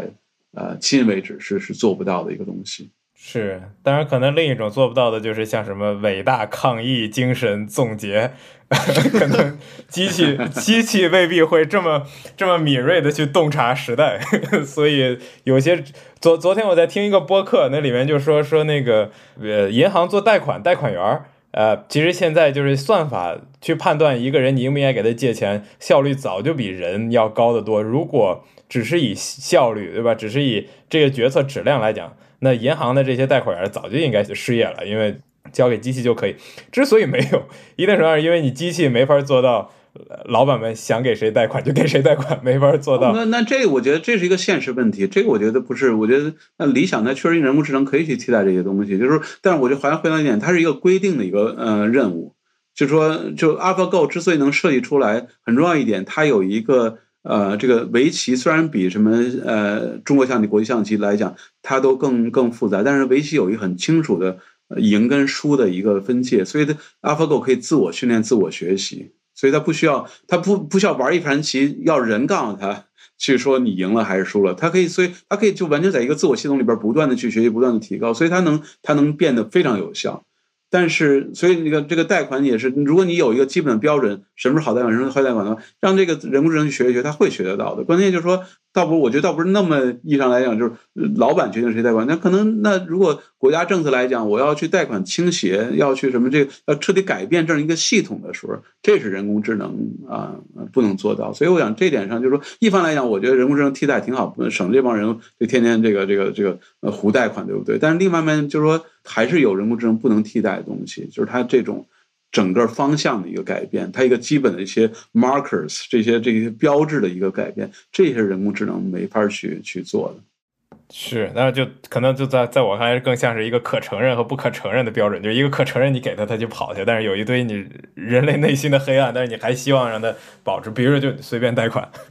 所以我觉得人工智能它都是还是在一个，就是说可以。像围棋嘛，它有一个明确的输赢的这样一个标准，但有些时候它没有那么明确的一个一个标准，或者这种标准是人类可以再去变化的，而人类是可以去去自己去做这种变化的。啊，它可以呃，然后它可以制定呃这个标准，并且它可以改变这些标准，这些是人工智能迄今为止不能做到的，这是所要强人工智能才能去做到，但是其实我们现在就就没有任何的人工智能，就我所知，做到任何这种强人工智能的这种迹象呢。所以这种原来讲，就说我觉得人啊，包括哲学家，还是有他这个不可替代的一个 一个地方。对，其实我我是想，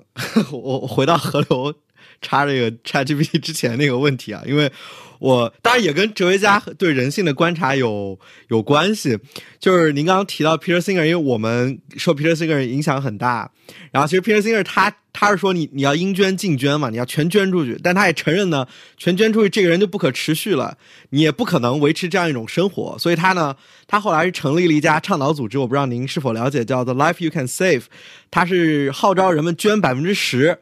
那捐百分之十呢？就是你比什么不捐，对于当下人来说已经是个巨大的提升了。但是跟他那个理想之间其实还是有巨大的差距。就你捐百分之十，他的那个倡导的，就是他从哲学家的身份出来，他面对社会现实要去倡导这样一种呃生活方式的时候，啊，他还是承认这个捐百分之十不会太影响你自己的呃生活，但是你能显著的帮助别人。就就算对于一个是吧，当代可能。最著名、最对呃后我主义、效用主义最最强的一个辩护者，他也是在落到现实里是很承认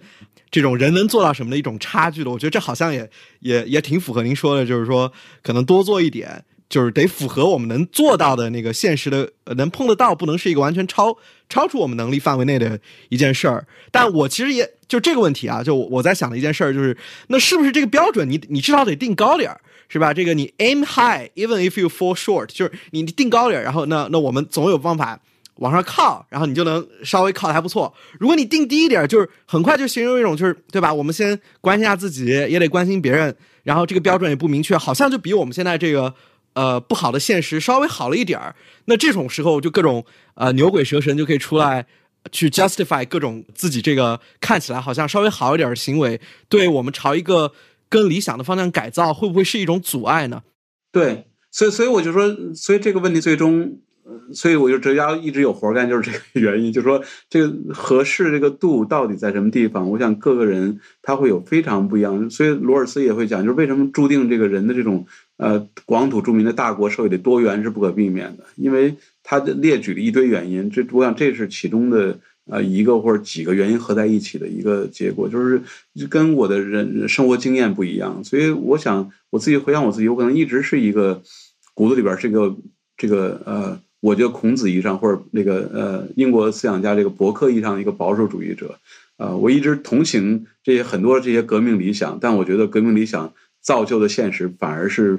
很很糟糕，所以在从从小。不知道什么原因，就有一种反革命情怀，一种保守情怀在里边。可能有些人可能从小他的这种这种经历，他都会就是，所以人的有很长的一个经历，包括人的可能天生的倾向，这个经历的现实啊，然后总结到一起，然后他最后他会对现实有一个基形成基本判断，而这种基本判断可能他就他会有一个根本的一个一个差别。所以你这种呃这个理论上说，我完全同意，就是你不能。太低，对不对？你所以他，所以我觉得罗尔斯就说的很好，就是就现实的乌托邦，对不对？你不能是太现实，你得乌托邦，你得有的他做不到的东西，但是又不能彻底让他就是彻底做不到，对不对？你得现实一点。但关键这个这个说好说，但是怎么能做到这一点？多少多少是百分之十，捐出百分之十是大家能是一个比较呃既现实又能逼着人去做点好事的一个，或者百分之八。或者百分之十五，就是有时候这时候你怎么去掌握这个这个度？包括你具体做法，就可能呃，我想这个从儒家的思想出发，我觉得首先就是我我说我我自己只觉得这个儒家很多资源没有被挖掘出来，所以我想去挖掘它一下啊。这个我觉得虽然跟我自己是个中国人有这种家国情怀有一定关系，但是呃，但我觉得更多是我作为一个哲学家的一个兴趣，对不对？想挖掘一个还没被挖掘的充分的一个处女地一样，所以我自己也不一定，我个人不一定是。真认为儒家是最终对，但是我去挖掘去去看一看它。所以，如果按照这种儒家想法去去做的话，它可能更多是你的成立一个这个捐捐钱，它有一个就差等的一个东西，对不对？你钱更多捐一个自己的社区啊、邻里或者中国人或者怎么样？那我我这我这完全是拍脑子的现象，就是比如他可以，我每年这个给给给社区捐百分之十，然后。给本市捐百分之五，给这个呃中国捐百分之二，给给全世界捐百分之一啊，或类似这样，你或者你加一起一共百分之十五或者怎么样，你就有一个这样一个差距，可能我觉得可能儒家会认为这个会让人更容易呃接受一些，所以我想那这里边我觉得呢，就是大家去试一试，看谁能做的更呃更好一些。当然这里边如果从一个儒家角度，我会更说，我会说。儒家办可能做更好一些。你比如，你看看你们这个这个德国一开边界有什么结果，对不对？你看这些气候问题，大家就真的到了个人利益这个国国家利益上，你看谁谁让步，谁也不让步，对不对？所以就是说，呃，你怎么找一个让他能说服他，对他其实有好处，或者至少对他损失没那么大的那么一个啊一个做法？对，所以我想，那那那可能那这边背后有一个基本判断，而基本判断来讲，这儒我觉得儒家包不是一个哲学家。啊，或者人，我想这这点上我是坚决这个 受了罗尔斯的彻底的这个影响，我觉得这种多元是绝对不可避免的，并且，呃，这也文德坦维特根斯坦说嘛，就是我可以完全是一个呃生物学家，了解进化论，了解这些东西，但我依然可以认为上帝创世什么这些东西，就是说这这是我认认为上帝创世并不因为我愚蠢，呃，我完全可以是非常理性，跟你一样聪明人，但是我就跟你信的东西就是。啊，不一样的，对，所以我想这种多元主义是是永远会存在的。那有的时候是不是有理论家会就是会在这个可行性这三个字里面，其实你装的是一个理论论点，但是你把它包装成是一个事实论点，对吧？就可行可行性就是我们其实做不到，所以我觉得一个是一个好的，或者至少我觉得我要努力做的，我至少把我的假设、我的基本想法说清楚。不要以为自己假设真是一个放之四海皆准的一个东西。我至少要把我我承认我的出发点是这样的，就说你任何一个哲学体系总是要有出发点。那一方面你这样把这出发点做的你在你想象中能让尽量多人可以接受下来，但再怎么样，他可能也还是不被所有人接受。但至少我能我能告诉我我从哪儿来的。这个呃，我怎么走走到这个地方？所以这个至少跟人讲清楚，不要去隐隐藏起来，不要觉得这个我掌握了一个大家放之四海皆准的一个一个真理啊。我所以最开始我讲哲学，就是儒家应该自认为是普世的。普世意思是说，嗯，它的它的适用性不限制于中国人身上，但是你想不想用儒家这套东西？那这个还是。不，个人有不同的选择。这点上来讲，没有任何哲学是普世的，啊，只是说你想用，没有什么，因为我是穆斯林，就就拦着我不能用这套东西的，呃，那种东西没有。但是我还是有有这样一个选择，并且每个人可能都觉得啊，就也不是每个人，就是说可以有同样合理，但是非常不同的选择。那么这个。我在书里边引了，这是我原来学呃做科学哲学的时候读到的一句话。这个呃波尔，这个嗯二十世纪量子力学的一个重要奠基人，他引的据说是一个丹麦的一个俗话，有两种真理，一种真理的反面是谬误啊，这是一般我们讲真理，二加二等于四什么这种。而另他还有另外一类真理，这种真理的反面是同样深刻的真理。所以我觉得哲学里有时候它是这种第二类的啊真理，它它可以就它的反面是同样深刻的。或者同样有道理真理，但至少我们能把我的这个啊，我的这些所有的基本假设，呃，隐藏起来，假如我尽量给摆出来啊。如果你觉得我这个假设就就你就不能接受，那你自己自自己另外做一套东西去，呃，试试能做一个一个另外一个做法，然后去推行看一看，然后。如果推行不下去，也许你需要改一点什么东西，不一定改你基本假设。连科学都是，科学不是说这个我们经常场说实验是检真理的唯一标准啊。这个科学上有一种判决性实验，这个通过一个实验，一个呃科学就被证实了，一个科学理论被证实，一个科学理论被证伪了。但是这个在科学哲学里边已经被被驳斥的体无完肤的一种概念。其实经常我们有不同的这种呃，因为在现实里边遭遇挫折调试的这样一些办法，哲学更是这样的。但至少我们可以去知道我们这个这个。遇到挫折，我们得去调试一下，对不对？所以就说，嗯，我想这些是我们能能去做的，把自己的基本假设讲清楚，然后找到一些支持的一种现实例子，然后去现实里边操作一下。那操作不下去的话，去调试一下，调试一下也不一定放弃自己的基本主张，他可以做其他的调试，对不对？嗯，我想，嗯，这个这种多元性可能是永远不能避免的，也也不应该，也不应该被避免的。也很少有理论是完美的了，因为各个理论它都有它的。因为理论一定程度上都是对现实世界的一种简化，这种简化从来都是要去掉一些东西，你但是你才能出一些真知嘛。你也要不然的话，这世界这么复杂，无数个信息，从来人也没有办法去理解它。关键就是说，这些所谓的信息，这些现实，它并不是一个大家共享的一个东西。这个当时这个爱因斯坦就说了很著名的话，他说：“不是现象观察决定理论，是理论决定你观察到什么东西。”因为这个呃，根据量子力学，就是一个东西如果有确定的动量的话，它就不会有确定的轨迹。就后来他发现，这个在实验里发现，一个一个有确定动量的一个电子，它留下了一个轨迹，对不对？后来呢，这个量子学家觉得被挑战，有呃，爱因斯坦帮他一句话，他说：“也许你看到的，你你理论决定你看到什么东西。所以你如果理论觉得那不是轨迹的话，你想想，那可能确实不是轨迹，而是几个不同的点。”你你看成了一条连着的一条线，所以你说这些东西是怎么？你怎么去看？它其实有很多这些基本的理论假设。所以这种情况下，所以为什么我觉得多元是不是不可避免的？不只是说人类不这个不完美有事有事实有有趣的，关键所谓这个事实是不是有一个大家共同接受一个事实？因为事实是用科学哲学的话叫叫 theory laden，就是这个这个呃这个呃它承载着这样一个一个一个理论的。或者用嗯，这个最早其实康德有这种说法，就是我们的这个人的这种理性架构决定我怎么去观察这个我们的所谓的观察，实际上是跟我们这个已经有这种理性架构啊在一起。当然，康德认为有一个大家普世理性架构，后来发现其实这个没有这样一个普世理性架构，所以他就会就说你不同的理论啊，就会造成这个这个观察结果的一个一个一个不一样，对不对？那比如我说这个。呃，什么是一个椅子？然后你跟我有不同意见，然后我指着一个椅子说：“哎，那儿是一个椅子，对不对？”这样大家我们就没有没有争议了，对不对？我指着一个椅子，然后我跟你说这是椅子，然后这样你咱俩就不应该有任何争议。但关键这个就这维斯坦就问过说：“你指那个椅子，我这手指指那方向，我为什么要顺着手指指的方向看？对不对？我为什么不会从手指尖儿往这个胳膊肘这方向看，然后认为你指这个我这个后边那个东西，对不对？”然后，并且我我你指那椅子，其实你不可能指到，对不对？你你中间空了那么多东西，所以我可能认为你指中间那段空气叫椅子。所以就是当我们就是指的东西叫椅子，然后别人好像马上确实你指着那个东西，其实我们已经有了很多这种这种个人养成里边形成的很多很多预设呃在里边。所以就是说，其实我们认为共享这些事实，其实有很多这种社会啊理论这样一个建构这样一个结果。所以。呃，为什么我讲最后这个就罗尔斯讲，就为什么最后我们是要多元？因为其实有太多的方面，我们可以有一个同样合理的呃这些不同的这样一个认知跟跟呃理论。所以我想这是可能这个 这多元不可避免的一个更更深的，不是就不简简单是一个就是这个这完美啊不能达到的这么一个一个问题，还有很多其他这些这些深刻的这种人类这些根本的这些差别。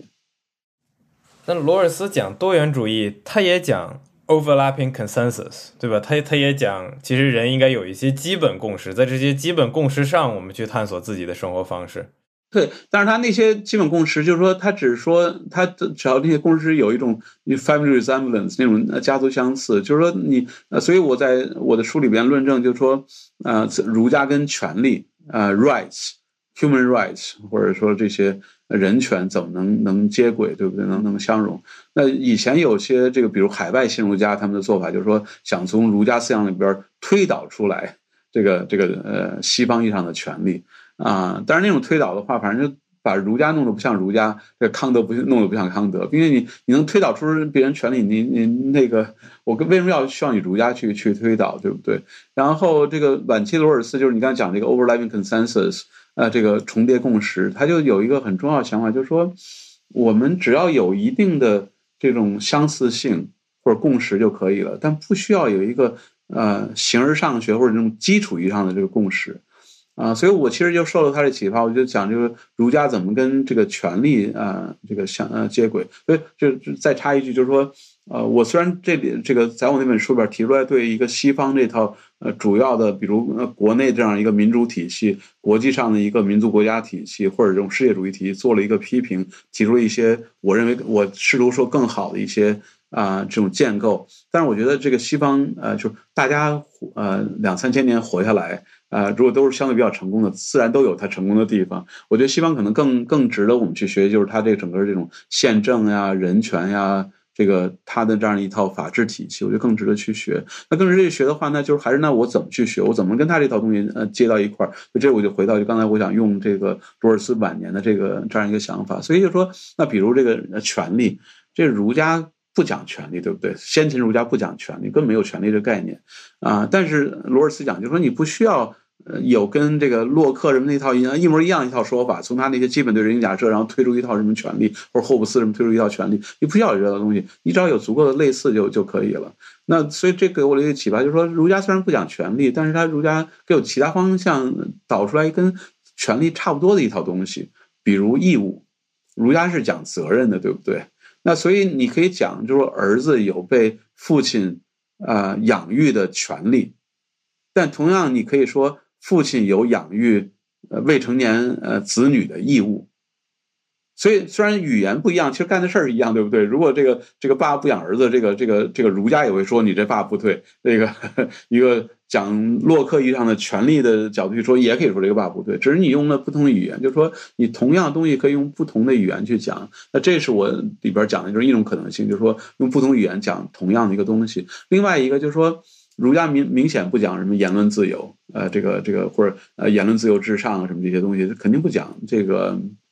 但是儒家可以把这种言论自由当在他内部他认可的一些重要的好的东西里边，他认为这是言论自由是他认可重要好东西一个不可或缺的一个成分，就是它是一个这个这个会导致他认为重要的东西。比如儒家认为这个国家干得好不好要人民来。来说话，对不对？天听自我民听，这个孟子讲法。儒家虽然不认为言论自由是一个很重要的一个一个根本性的一个权利，但是儒家会认为，这个政府干的好不好，要需要人民说话来表达出来。那另外一个，那比如政府要制定好政策，儒家是认为人民是是没那么可靠，要需要这个。大人、精英、士啊，那个君子什么，这这由他们来做决定。但是如果，但是这个君子之间可能也还有这个和而不同，对不对？他有不同的意见，所以这种情况下，那不同意见他要交流，那可能能产生更好一个政策结果。所以这也意味着这些精英之间，他有一个自由交流的一个一个空间。所以从这个民意表达也好，从军啊精英交流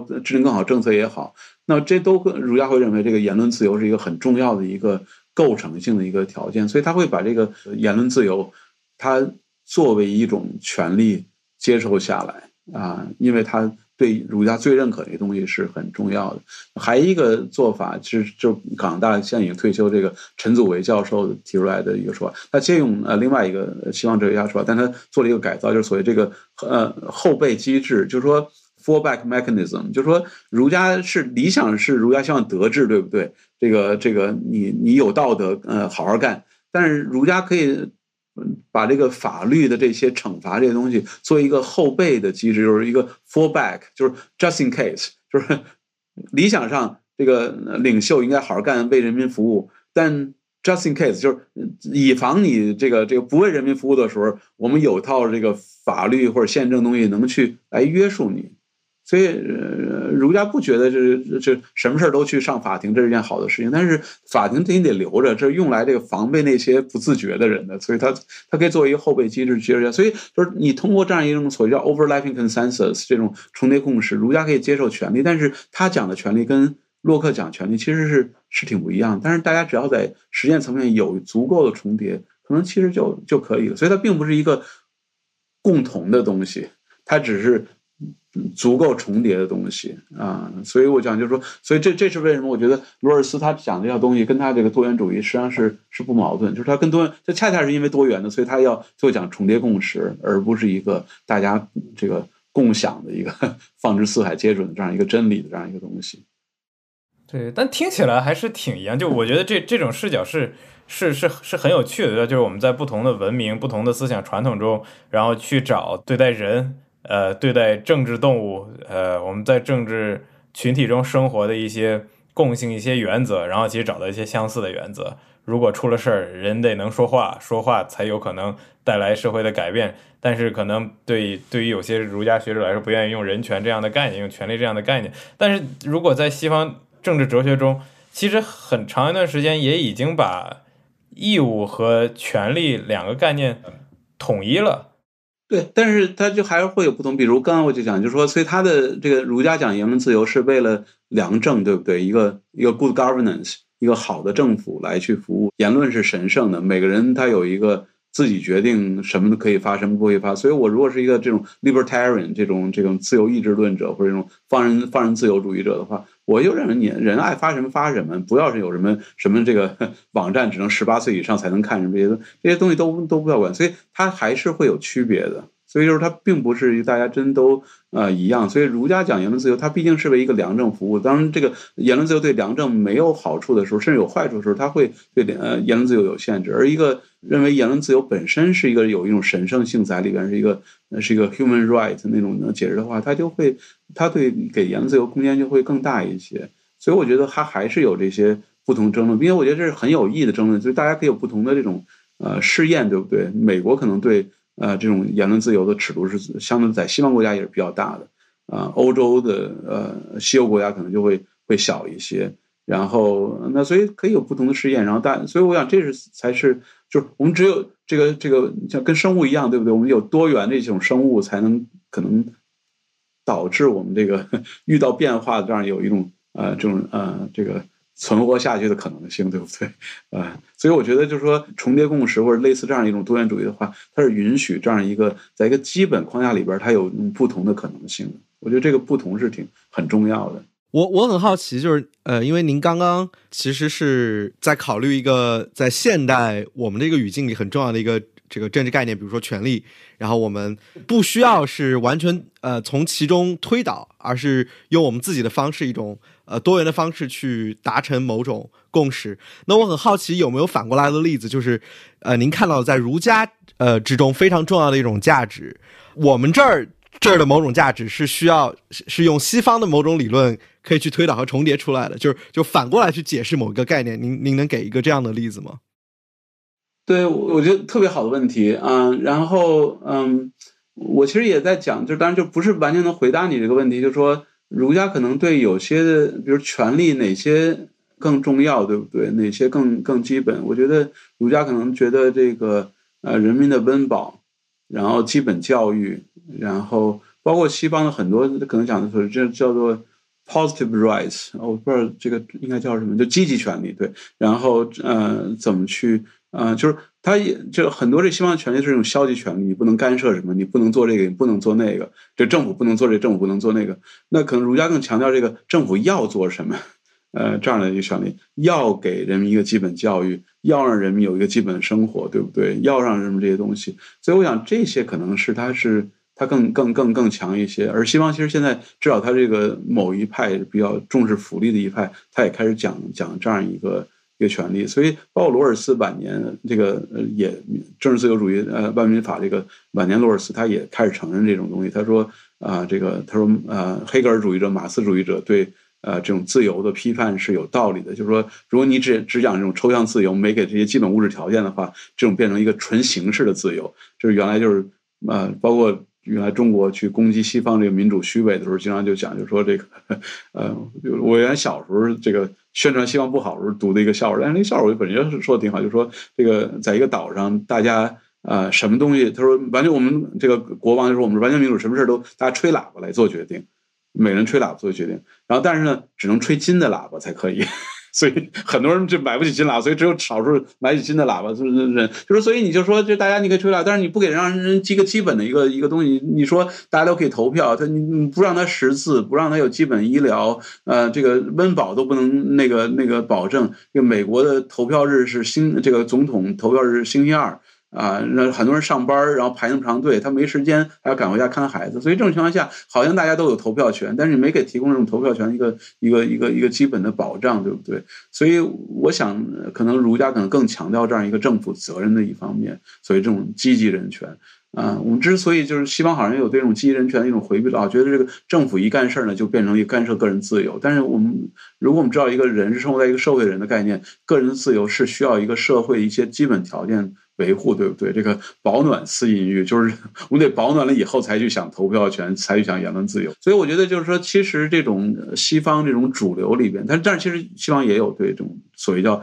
基人权的一种呃认认可的这种声音，但是它主流里边这种好像这个政府就是这个人权啊自由都是免于政府的干预，所以这种想法可能。啊，过分了。然后这种情况下，可能儒家可能更有一种对所谓这种积极人权的一个一个说法。就经常中国这个所谓的自由主义者，就是比较新西方的一些思想知识分子经常说，就是说中人讲的是猪权，对不对？就是说吃饱了的权利都是猪权，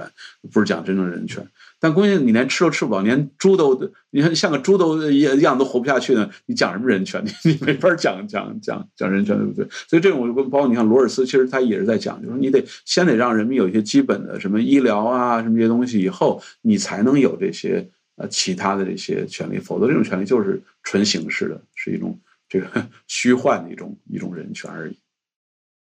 对，但我我觉得刚才刚才话题很有趣啊，我想到两点，一点呢是说到底，呃，积极和消极人权之间，到底谁为因谁为果？就是你可以说我要先有积极人权，对吧？我要先社会达到了一定经济水平，再呃做这些所谓顶层架构的表达自由、创作自由、言论自由、各种自由，呃，你都没吃饱饭，为什么要去想那些？呃，我觉得这是一种事情。那另一种，另一种就是说，你不能充分表达公共意见，不能充分讨论公共话题，那你这个社会问题就没有出现解法的可能，因为，呃，我们这些就是应该探索的选项就都没有被充分探索。我觉得这可能一定程度上是个事实问题，未必是政治理论问题。这这就到到第二点，我刚才在想的，呃，就是一个理论问题，就是我觉得一个比较典型批判西方的方式，就是说。你们可能对自己挺好，但你们对别人不好啊！就比如说主权国家，你主权国家自己内部，你可能去去给照顾你自己老百姓，但是你对别人，你想干嘛干嘛。呃，或或者过去你虽然说你有民主制度，你有选票，能投票的人权利就有保障，但是那些不能投票的人呢，对吧？那早期希腊的城邦，女性、奴隶，没没有一定资产的男性，对吧？这些人。那你是不是就一直忽略？包括我前两天刚刚，我刚刚去，我前两天就昨天开车就开到那个英国签大宪章的那个地方，在伦敦西边一点出出去一点点，呃，Running Mead，呃，很小的地方。那当大宪章呢都被多少知识分子当做是，呃。呃，这个社会限制王权的一个开始，这是法治的开始，这是民主的开始，这是现代的开始。但其实最早大宪章就是去保障英国那几个二十多个贵族，呃，这这个国王不能随便抓他们，不能随便去给他们收税，然后呃，要保障英国教会的权利，嗯，你不能国王随便随便就干涉我们教会的事务。但你看到就是他这样的一个法律，他这样的一些。社会架构，你可以说它是精英主义的，它就保护这么一点人，你们这些人早就已经吃饱了撑的没事儿闲的，然后我们去保护你们。但你也可以说，就它具有一定的扩张性，对吧？就当初大宪章的那些原则，要限制国王的权利，要给民间自由。哇，你慢慢的从贵族，可能你不会一下到所有人，但是你从贵族到贵族周围的人，从男性到女性，从白人到黑人，从拥有财产到不拥有财产，然后慢慢从本国到全世界，它是具有这种。延伸性，它可能在任何一个时间节点都是不完美，但它的生命力可能就来自于承认自己的不完美。因为我原则就是说，我要保护大家的自由啊，只不过就是不断的我把那个大家定义很小，那就慢慢扩张就好了。呃，这一定程度也是我看到的，我理解的就是。西方文明的进步就在就来自于这种道德圈层的不断扩张。他先把原则定好，然后就让更多的人享有这样的原则。那慢慢这个社会就变得更加自由、更加开放，一定程度也促进了它的发展，促进它的思想自由啊，然后物质文明。那我不知道就是在在比如说儒家这个框架里面，这种扩张的潜力在哪儿？说就是如果我们如果儒家去批判当代，就我觉得批判西方的很典型，就是你没有你你重视的人还不够，对吧？你你只管。你只管这有钱人，你应该管穷人；你只管本国人，你应该管这个比别的国家。你有这种道德圈层的扩张。那我不知道对儒家您会怎么看？因为我觉得儒家天生是一个挺很强调周围的嘛，那不太好像远方和周围就是要差等对待的。那在您的这个框架之下，我不知道那这种社会进步的这种潜力，呃，您认为会会来自于哪儿？对，就是首先你刚才讲这个第一个问题，就是说，嗯，这个。吃吃饭权更重要还是言论自由更重要？嗯，我觉得这确实是挺难，呃，理论上来讲，实际上来讲都是挺重要，但是非常重要，但是也不一定能有一个大家一致意见。就包括我想，这这是做政治理论，这其实不是我擅长，就是做那种比较呃政治嗯。对实践政治的一种观察，所以一般大概都是你要达到一定收入水平以后，再走向呃民主，可能就会更稳定一些。你收入水平没达到一定的一个呃中产阶级的一个社会的时候，去走民主的话，往往就是这个民主都是劣质民主，后来又回潮了，变成一种变相的一个一个独裁啊、专制这些东西。所以就是说。呃，所以这现这这是有一个现实层面问题，就在现实层面，哪一种东西更重要？是先要通过也许对权力啊，对什么工工会啊什么这些都都要打压，然后但是它达到了一个的富裕以后，它慢慢走向一个，但经过一个积极改变，走向这个这个更加一个自由的一个社会啊。这是从现实上来讲，就是哪个在先？从理论上来讲，就是说，嗯。这个呃，这个美国一个思想家叫叫 Henry Shu 写过一个书叫《Basic Rights》，就基本权利，就是说他就是说有些权利是其他权利之前的那些权利，在这上来讲，我觉得这个言论自由跟这个吃饭的都是一些基本都。都是基本，其实他汉人树大也是基本这样一个一个说法，就是说，我就说你你活都活不下去，你你有什么可以大家自由讨论的可能性？然后，但是你不让我自由讨论的话，那我怎么知道我这个我过得好不好？我怎么能能表达出来，对不对？所以说，我想这些都是人一个一个一个一个基本的一个东西，然后其他东西是在有这些东西之后才能基础上产产生出来的啊。当然，这里边就是怎么去配比，我觉得这是可能是会会有很多。很多争论的，但至少我可以说，就是说，如果你只谈言论自由，不谈一个基本的一个呃这个呃温饱跟呃医疗什么这些东西，那这是肯定是有有问题的。那只有温饱跟医疗，你这个。不让人说话，对不对？儒家讲这个要得民心，对不对？这个 得民心的话，就意味着那那你得 让人民得得认可你这套东西，对不对？那你就得让人去表达出来，你不能说我你你过得挺好的了，你就闭嘴吧，不要不要去说，你得让人民去去说话，对不对？所以儒家是我觉得这两方面都是都还是呃重视的啊，这是这个呃第一个问题。然后那么。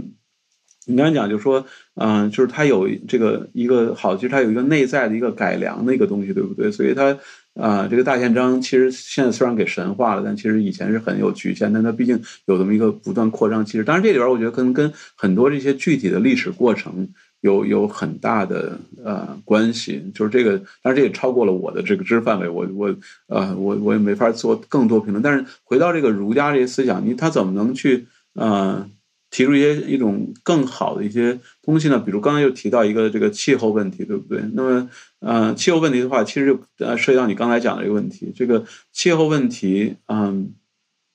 我觉得很难解决。嗯，为什么？因为气候问题经常是制造害人的这个呃事情的人呢是多数，受害的是少数，害人是多数，受害少数，就大家都天天在这个呃碳排放。但是呢，碳排放造成这种气候变化以后呢，至少这个很长一段时间内，受害的人永远是少数。海水上升把斐济给淹了，那都斐济在全球人口里边是很少数，对不对？哪怕是巴基斯坦现在洪水是因为这个冰川融化太快了，对不对？但是就巴基斯坦，这基本上这个别的国家没什么事儿，对不对？就是巴基斯坦人啊，所以就说他这个。国家内部也是这个，呃，美国海水平原上升，佛罗里达、德萨德克萨斯人遭殃，其他的是国地方人没什么事儿，对不对？说山火，加利福尼亚人遭殃，其他地方人没什么事儿。哪怕在德克萨斯，经常是可能就是一些低地的地方倒霉，然后高地地方没事儿。所以就是，所以这种情况下的，一个民主机制。啊，国内也好，国际上来也好，都是很难面对气候问题。民主其实你得靠国内靠得多数，对不对？但是经常这个这个受害人不是多数，所以他可能有更急迫问题，对温饱的或者什么其他这些问题，所以他觉得气候变化问题，他不他不想牺牲任何个人的利益啊。那么包括就是气候问题，还包括将来的人的将来世代的问题，对不对？但将来世代人没选票，对，或或者不够十八岁或二十一岁，或者生还没生出来呢，那个，所以这种情况下他没法去。为自己的利益通过选票去去伸张，那么在国际上来讲更是这个问题。这个巴基斯坦的人他没有一个通过一个国，他没有一个天下政府，对不对？所以他没法去通过选票去去去改变，并且即使有一个天下政府在这大一统了，全世界大一统的话，他巴基斯坦人跟这全世界人口比起来也还是少数。所以我想这里边我们就看到，就是说其实这个民主政体包括。这个国际上的这样一种国国与国平等的这样一个主权国家这样一个体制，其实是这个结构内部就很难处理这个气候问题，所以那你就必须想法有另外一套方法去去处理这套问题。那儒家就会讲，就说我就说你这个啊，制定政策的时候不是简单的这个这个。啊，这个呃，大家利益的一个叠加，你得为这些少数族群啊、外国人啊，要有一定的关怀。你你不能你不能要求人损失太多的自己的利益，但是在损失不太多的情况下，你尽量去匀给别人一点儿，对不对？那个 捐百分之三、百分之五，或者牺牲百分之三的这个这个收入增长，然后去让这个。气候变化的稍微稍微稍微慢一点，所以儒家它有这样一个呃理论的这样一个一个一个架构，并且它具体来讲，其实到了国与国关系，它也是说这个呃这这不是孟子说话，但跟孟子其实说的有话是一致的，是呃《春秋公羊传》里的话叫“内诸夏而败夷狄”，呃这个内齐国而败诸夏，内诸夏而败夷狄，就是国与国之间，我本国利益优先。然后在这个国国和国这个这个国际体系里边，诸夏优先。这个夏是华夏那个夏，就是这当然它夏是一个文明国家，就是文明国家的利益要优先，那个要保卫文明，抗拒野蛮。所以它这整个一个国际体系，跟我他跟我给他讲的国内体系一样，它是有一定的等级性的。啊，等而，你之所以能在等级上边，不是因为你可以骑在人民头上作威作福，而是因为你能更尽更多的责任。所以，一个儒家想的国际体系是应该这些负责任的大国，啊，作为一个说句难听话，就是世界警察。但世界警察是要去真的维护呃这个全球秩序的。所以这种情况下，其实呃一个理想的一个体系的话，那么中国、美国、欧盟。呃，作为这个大的这个这这个啊大国，就应该领导这个世界去做啊正确的事情，比如带头去啊这个减少碳排放呀，然后找到一些做法。当然，就是这里就我还是说，其实有时候我自己可能虽然做哲学，但我更喜欢想一些稍微具体做法。那个呃，所以我那个书里提到了，但后来。我最近写了给人一个文集，写了一篇文章，更发展一个一个一个东西，就是说，所以儒家得想，就是说，你得呃对他人有利的东西呢，但是你得对本国也得有利，对不对？你你不可能完全毫不利己，专门利人。所以，那你就想不想这个气候问题？那么，呃，这个气候问题里边，跟气候问题其实，呃，这个呃相关的还有一个问题就是人口问题，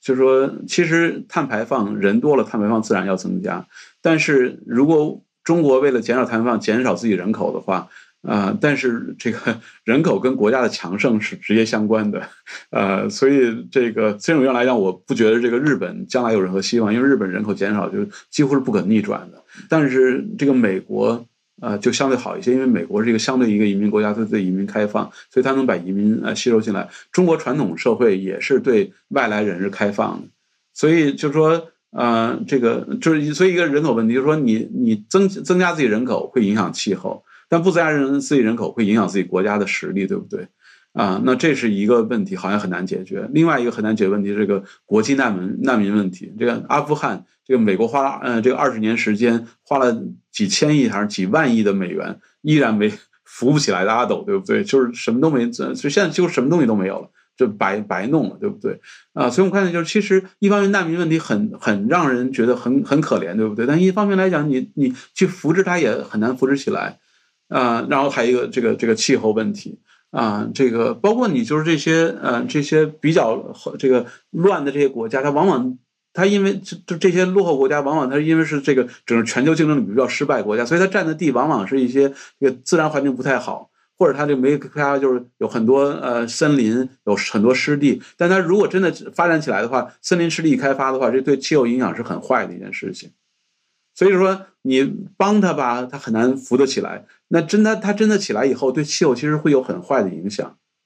所以就是你看，就是其实有很多这种这个这个这个呃利益之间。这个哪怎么做都不好的事情，所以呢，我想这个儒家的想法就尽量找一个既能对本国利有有利，但同时呢也能照顾点别人的例子。所以后来我就想，就是其实你把这三个问题放在一块儿，反而能有一个这样的我讲这种儒家式的解决。就是说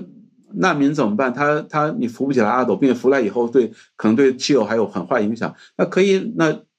把这些难民引到这些已经治理的比较好的国家，然后比如设一些特区。开一些工厂，然后这个把他们那那引到这儿来，然后让他们能有一个固定的工作，所以改变了他们的一个一个一个解决难民问题，解决他们生活。但是呢，他们离开了当他们自己的土地，所以他不用再去破坏当地的这些啊自然资源。而作为一个呃比较治理比较好的国家，他把难民吸引进来以后，他人口增长，他有一个有序的这样一个发展，经过一个有序吸收，他的实力也可以增强。所以对他的实力有好处，但他不用通过增加人口，他已经用现有的人口，那他增强了自己的国家的实力，所以他增加实力同时不会太大的影响这样一个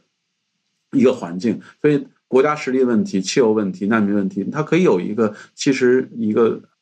既照顾本国利益，又照顾这样一个这些啊气候问题跟难民问题的一个一个解决，所以我想，其实可能需要这样一个解决。如果我们知道这样一个解决有，比如中国，我们开始去建一些特区，然后啊，这个这个呃吸收难民啊，然后。呃，我们现在其实也面临这样问题，对不对？像我们没工人了，然后像都跑到东南亚去了，然后在这种情况下，其实我们已经本来就没工人，对不对？那这种情况下，你本来就有那些厂子在那儿，那这种情况下，我每年给一定的一个难民的配额，然后嗯，把难民吸引进来，并且这个儒家还讲，这个一个国家干得好不好？那看就看人民这个想不想来你国家待着。儒家虽然反对用手投票，但儒家支持用脚投票，对。所以呢，这种情况下，这个能吸收难民也是一个国家强盛的一个一个一个标志，对不对？所以我想这些其实它可以有一个比较温和的一个啊，就更加现实的一个解决，而是这恰恰我想这是一个儒家特点，他要尽量把不同利益都考虑进来，找到一个照顾各种利益的这样一个一个一个解决。所以我想就是他是有这些呃这个。创造的这样一些一些可能性的，而这种创造可能性来源就在于它不一根筋儿，对不对？不是说人权至上，不能说这难民至上，不是说气候问题至上，他会把这些东西都考虑，找到一个所谓这种 compromise，一个一个妥协性的这么一个解决。我我我觉得特别有意思啊，就是您举了这非常具体的例子，但是我一个很及时的一个直觉的反应啊，就是感觉呃，您说的这种负责任的大国似乎。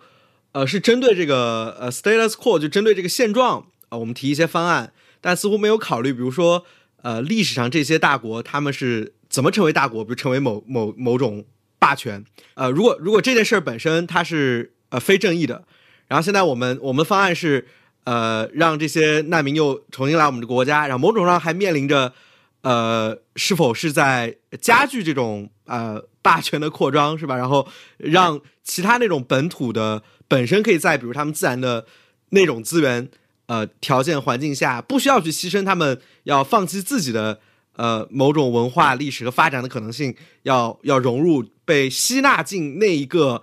呃所谓的负责任的大国，这是否存在着它是否存在一种张力，就是它就会导致这种情况，就是呃成为某种这个呃世界就只剩几个霸权了，是吧？其他小国我们放弃自己发展权利，都被吸纳进这种霸权。呃，之中，然后好像世界问题得到解决，但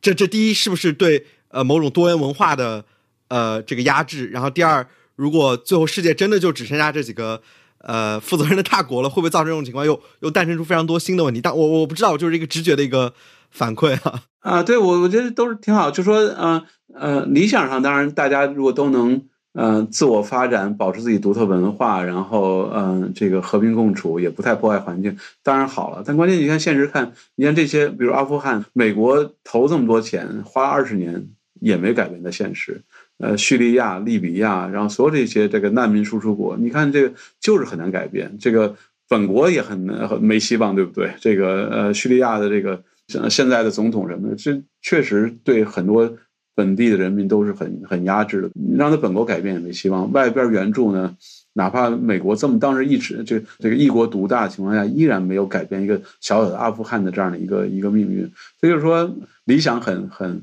很丰满，现实很骨感。当然，如果能有他自在自己土地上保持自己，当然最好。但是我们发现，这现实里边他做不到这一点。但他们有问题，你确实你应该去帮他。那怎么？我觉得那怎么？所以我就说更一个现实的一个乌托邦，对不对？那怎么去帮他？比如，那其实某种来讲，可能你可以说有点那种殖民的意味在里边，把他引到你国家来，或者他其实我里边用的是一个呃，这个政治学里讨论一个叫叫 charter city，就是说等于这么一个，呃，就等于就是像国际托管领地一样。所以我可以想，比如阿富汗的边境上，联合国成立一个。呃，这个像深圳特区一样，经济开发特区，然后这个里边完全由联合国或者指定某几个国家管，就也不要建立一个好的一个阿富汗政府，就在就分愣分出一块地来建工厂，建这些东西，然后把这些呃这个这个呃阿富汗想干事的、呃想干活的人、想有稳定生活吸引到这个地方来。然后国际上就像那个美国的呃有那种叫所谓 fair trade coffee，对不对？就是说那些啊。呃当地那个咖啡对咖啡工人比较好，那些咖啡我们叫 fair trade，然后那些呢，那些我们就尽量买这些人呃这些产那个地方产咖啡，而不是那些剥削工人的地方的咖啡。那所以类似我们可以就是说，那我们可以就是尽量买这个厂这些。呃，难民呃飞地的这样的这个工厂产出来的这些东西，或者你你那个阿富汗没地方，可以在这个中国那个荒岛，对不对？或者怎么样去去弄一些地方，去去呃做这样的东西啊。所以我想，就是这是一个不是当然不是最理想解决，但关键就是说这个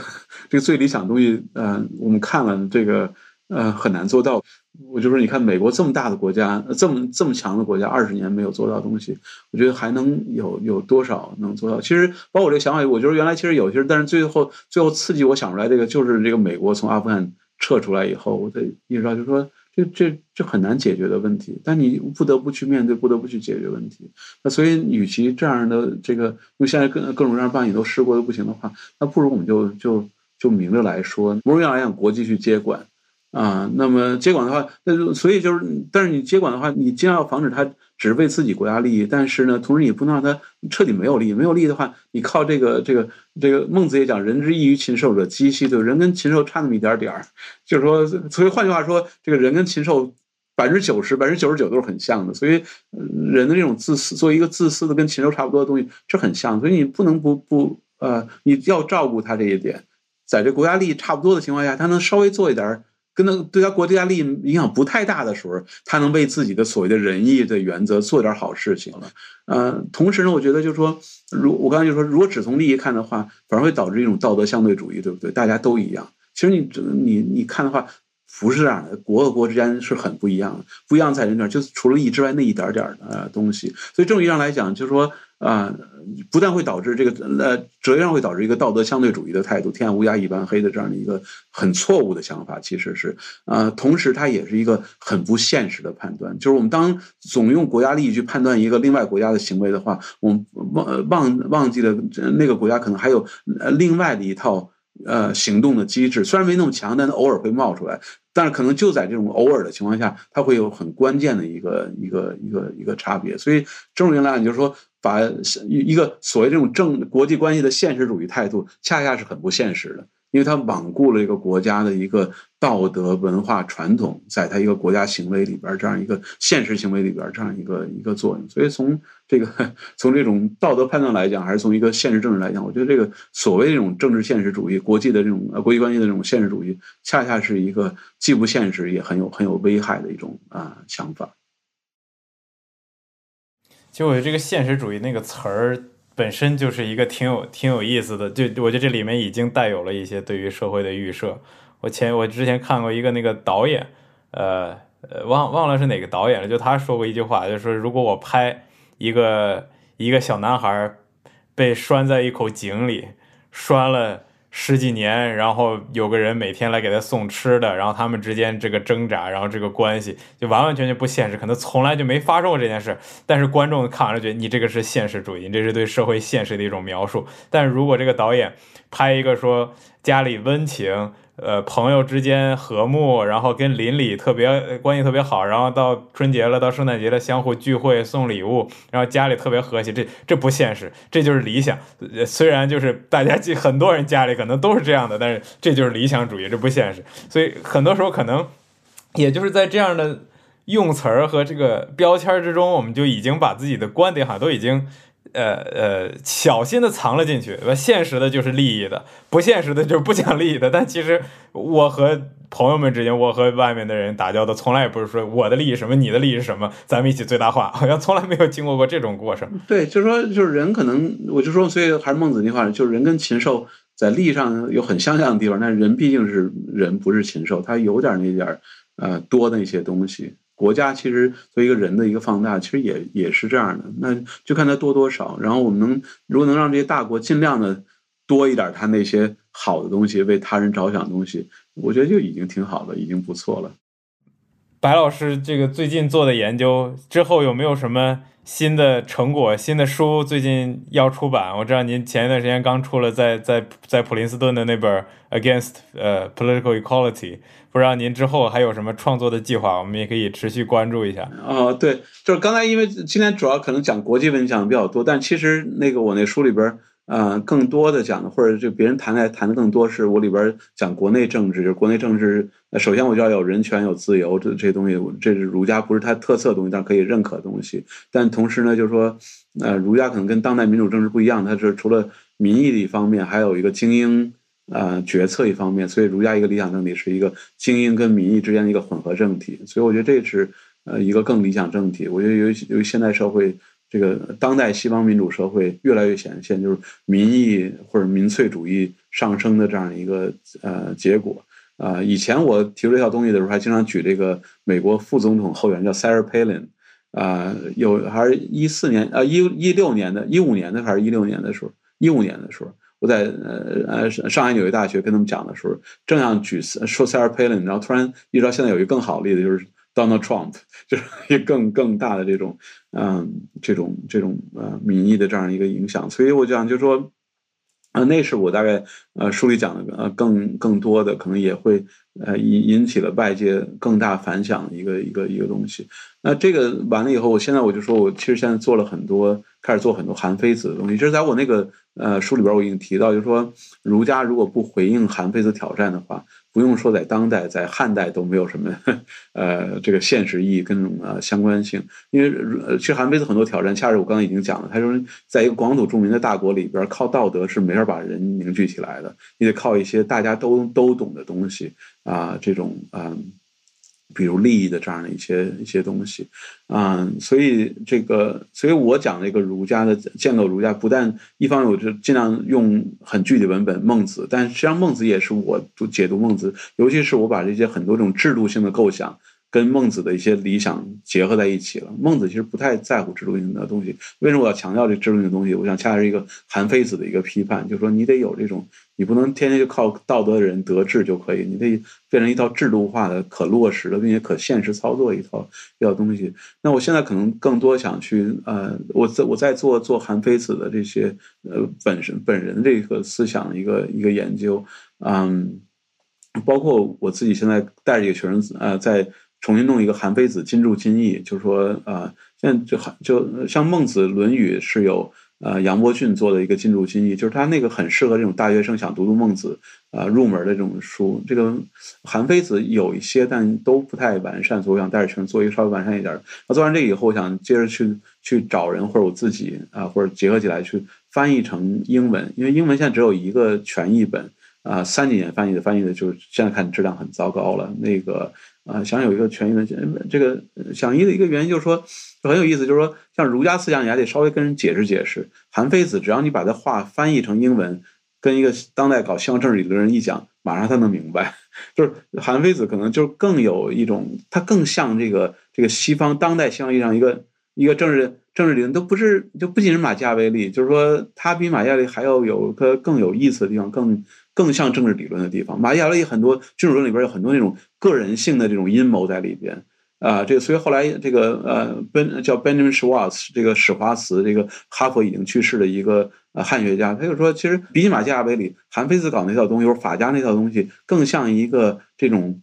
它叫 model builder，就是一个模型的一个政治模型的建立者，它更像一个这个呃十十八世纪、十九世纪或者当代的一个 political scientist 或者 political theorist，一个政治理科学家或者政治理论家。所以他有很多这种很有意思的地方，包括我这个所谓这个呃周秦之变这个现代性，也跟我当初读韩非子有有挺大关系。因为在当时我在波士顿大学念书的时候，这个受所谓叫施特劳斯。学派的有很多人在那儿，我说他们思想影响，但是施特劳斯学派有很重要一个说法，就是马加维里、霍布斯起起开启了现代性。后来我看了马加维里、霍布斯那些说法，跟韩非子有很多很相像的地方。但是，所以如果他们看起现代性的话，韩非子是干什么的？所以后来我就意识到，就是说，因为韩非子面对的社会也是那种跟霍布斯面对这个社会是类似社会，其实其实对对我来讲很重要的一个一个，也就是一个重要的起点。所以现在我想回到这个这个韩非子，我觉得就是他有一种很强的这样一个，就很值得介绍给一个更大的一个全球的一个哲学对话里边。所以这是我想呃自己做的一个一个事情。另外就是韩非子思想本身有很多很有意思的地方，还有待发掘。所以我就提出，就现在我也提到，就是那个叫叫基本权利的 basic rights。就是你不要讲那些特高权利，就就是最基本大家最低底线的权利应该有哪些？呃，韩非子呢，某种上来讲，他也就是他在呃另外一个上，他呼应了这样一个思想，就是说你不要儒家，你不要天天讲这个理想社会是怎么样的，你现在讲一个这个有得到治理的一个稳定社会是怎么样的。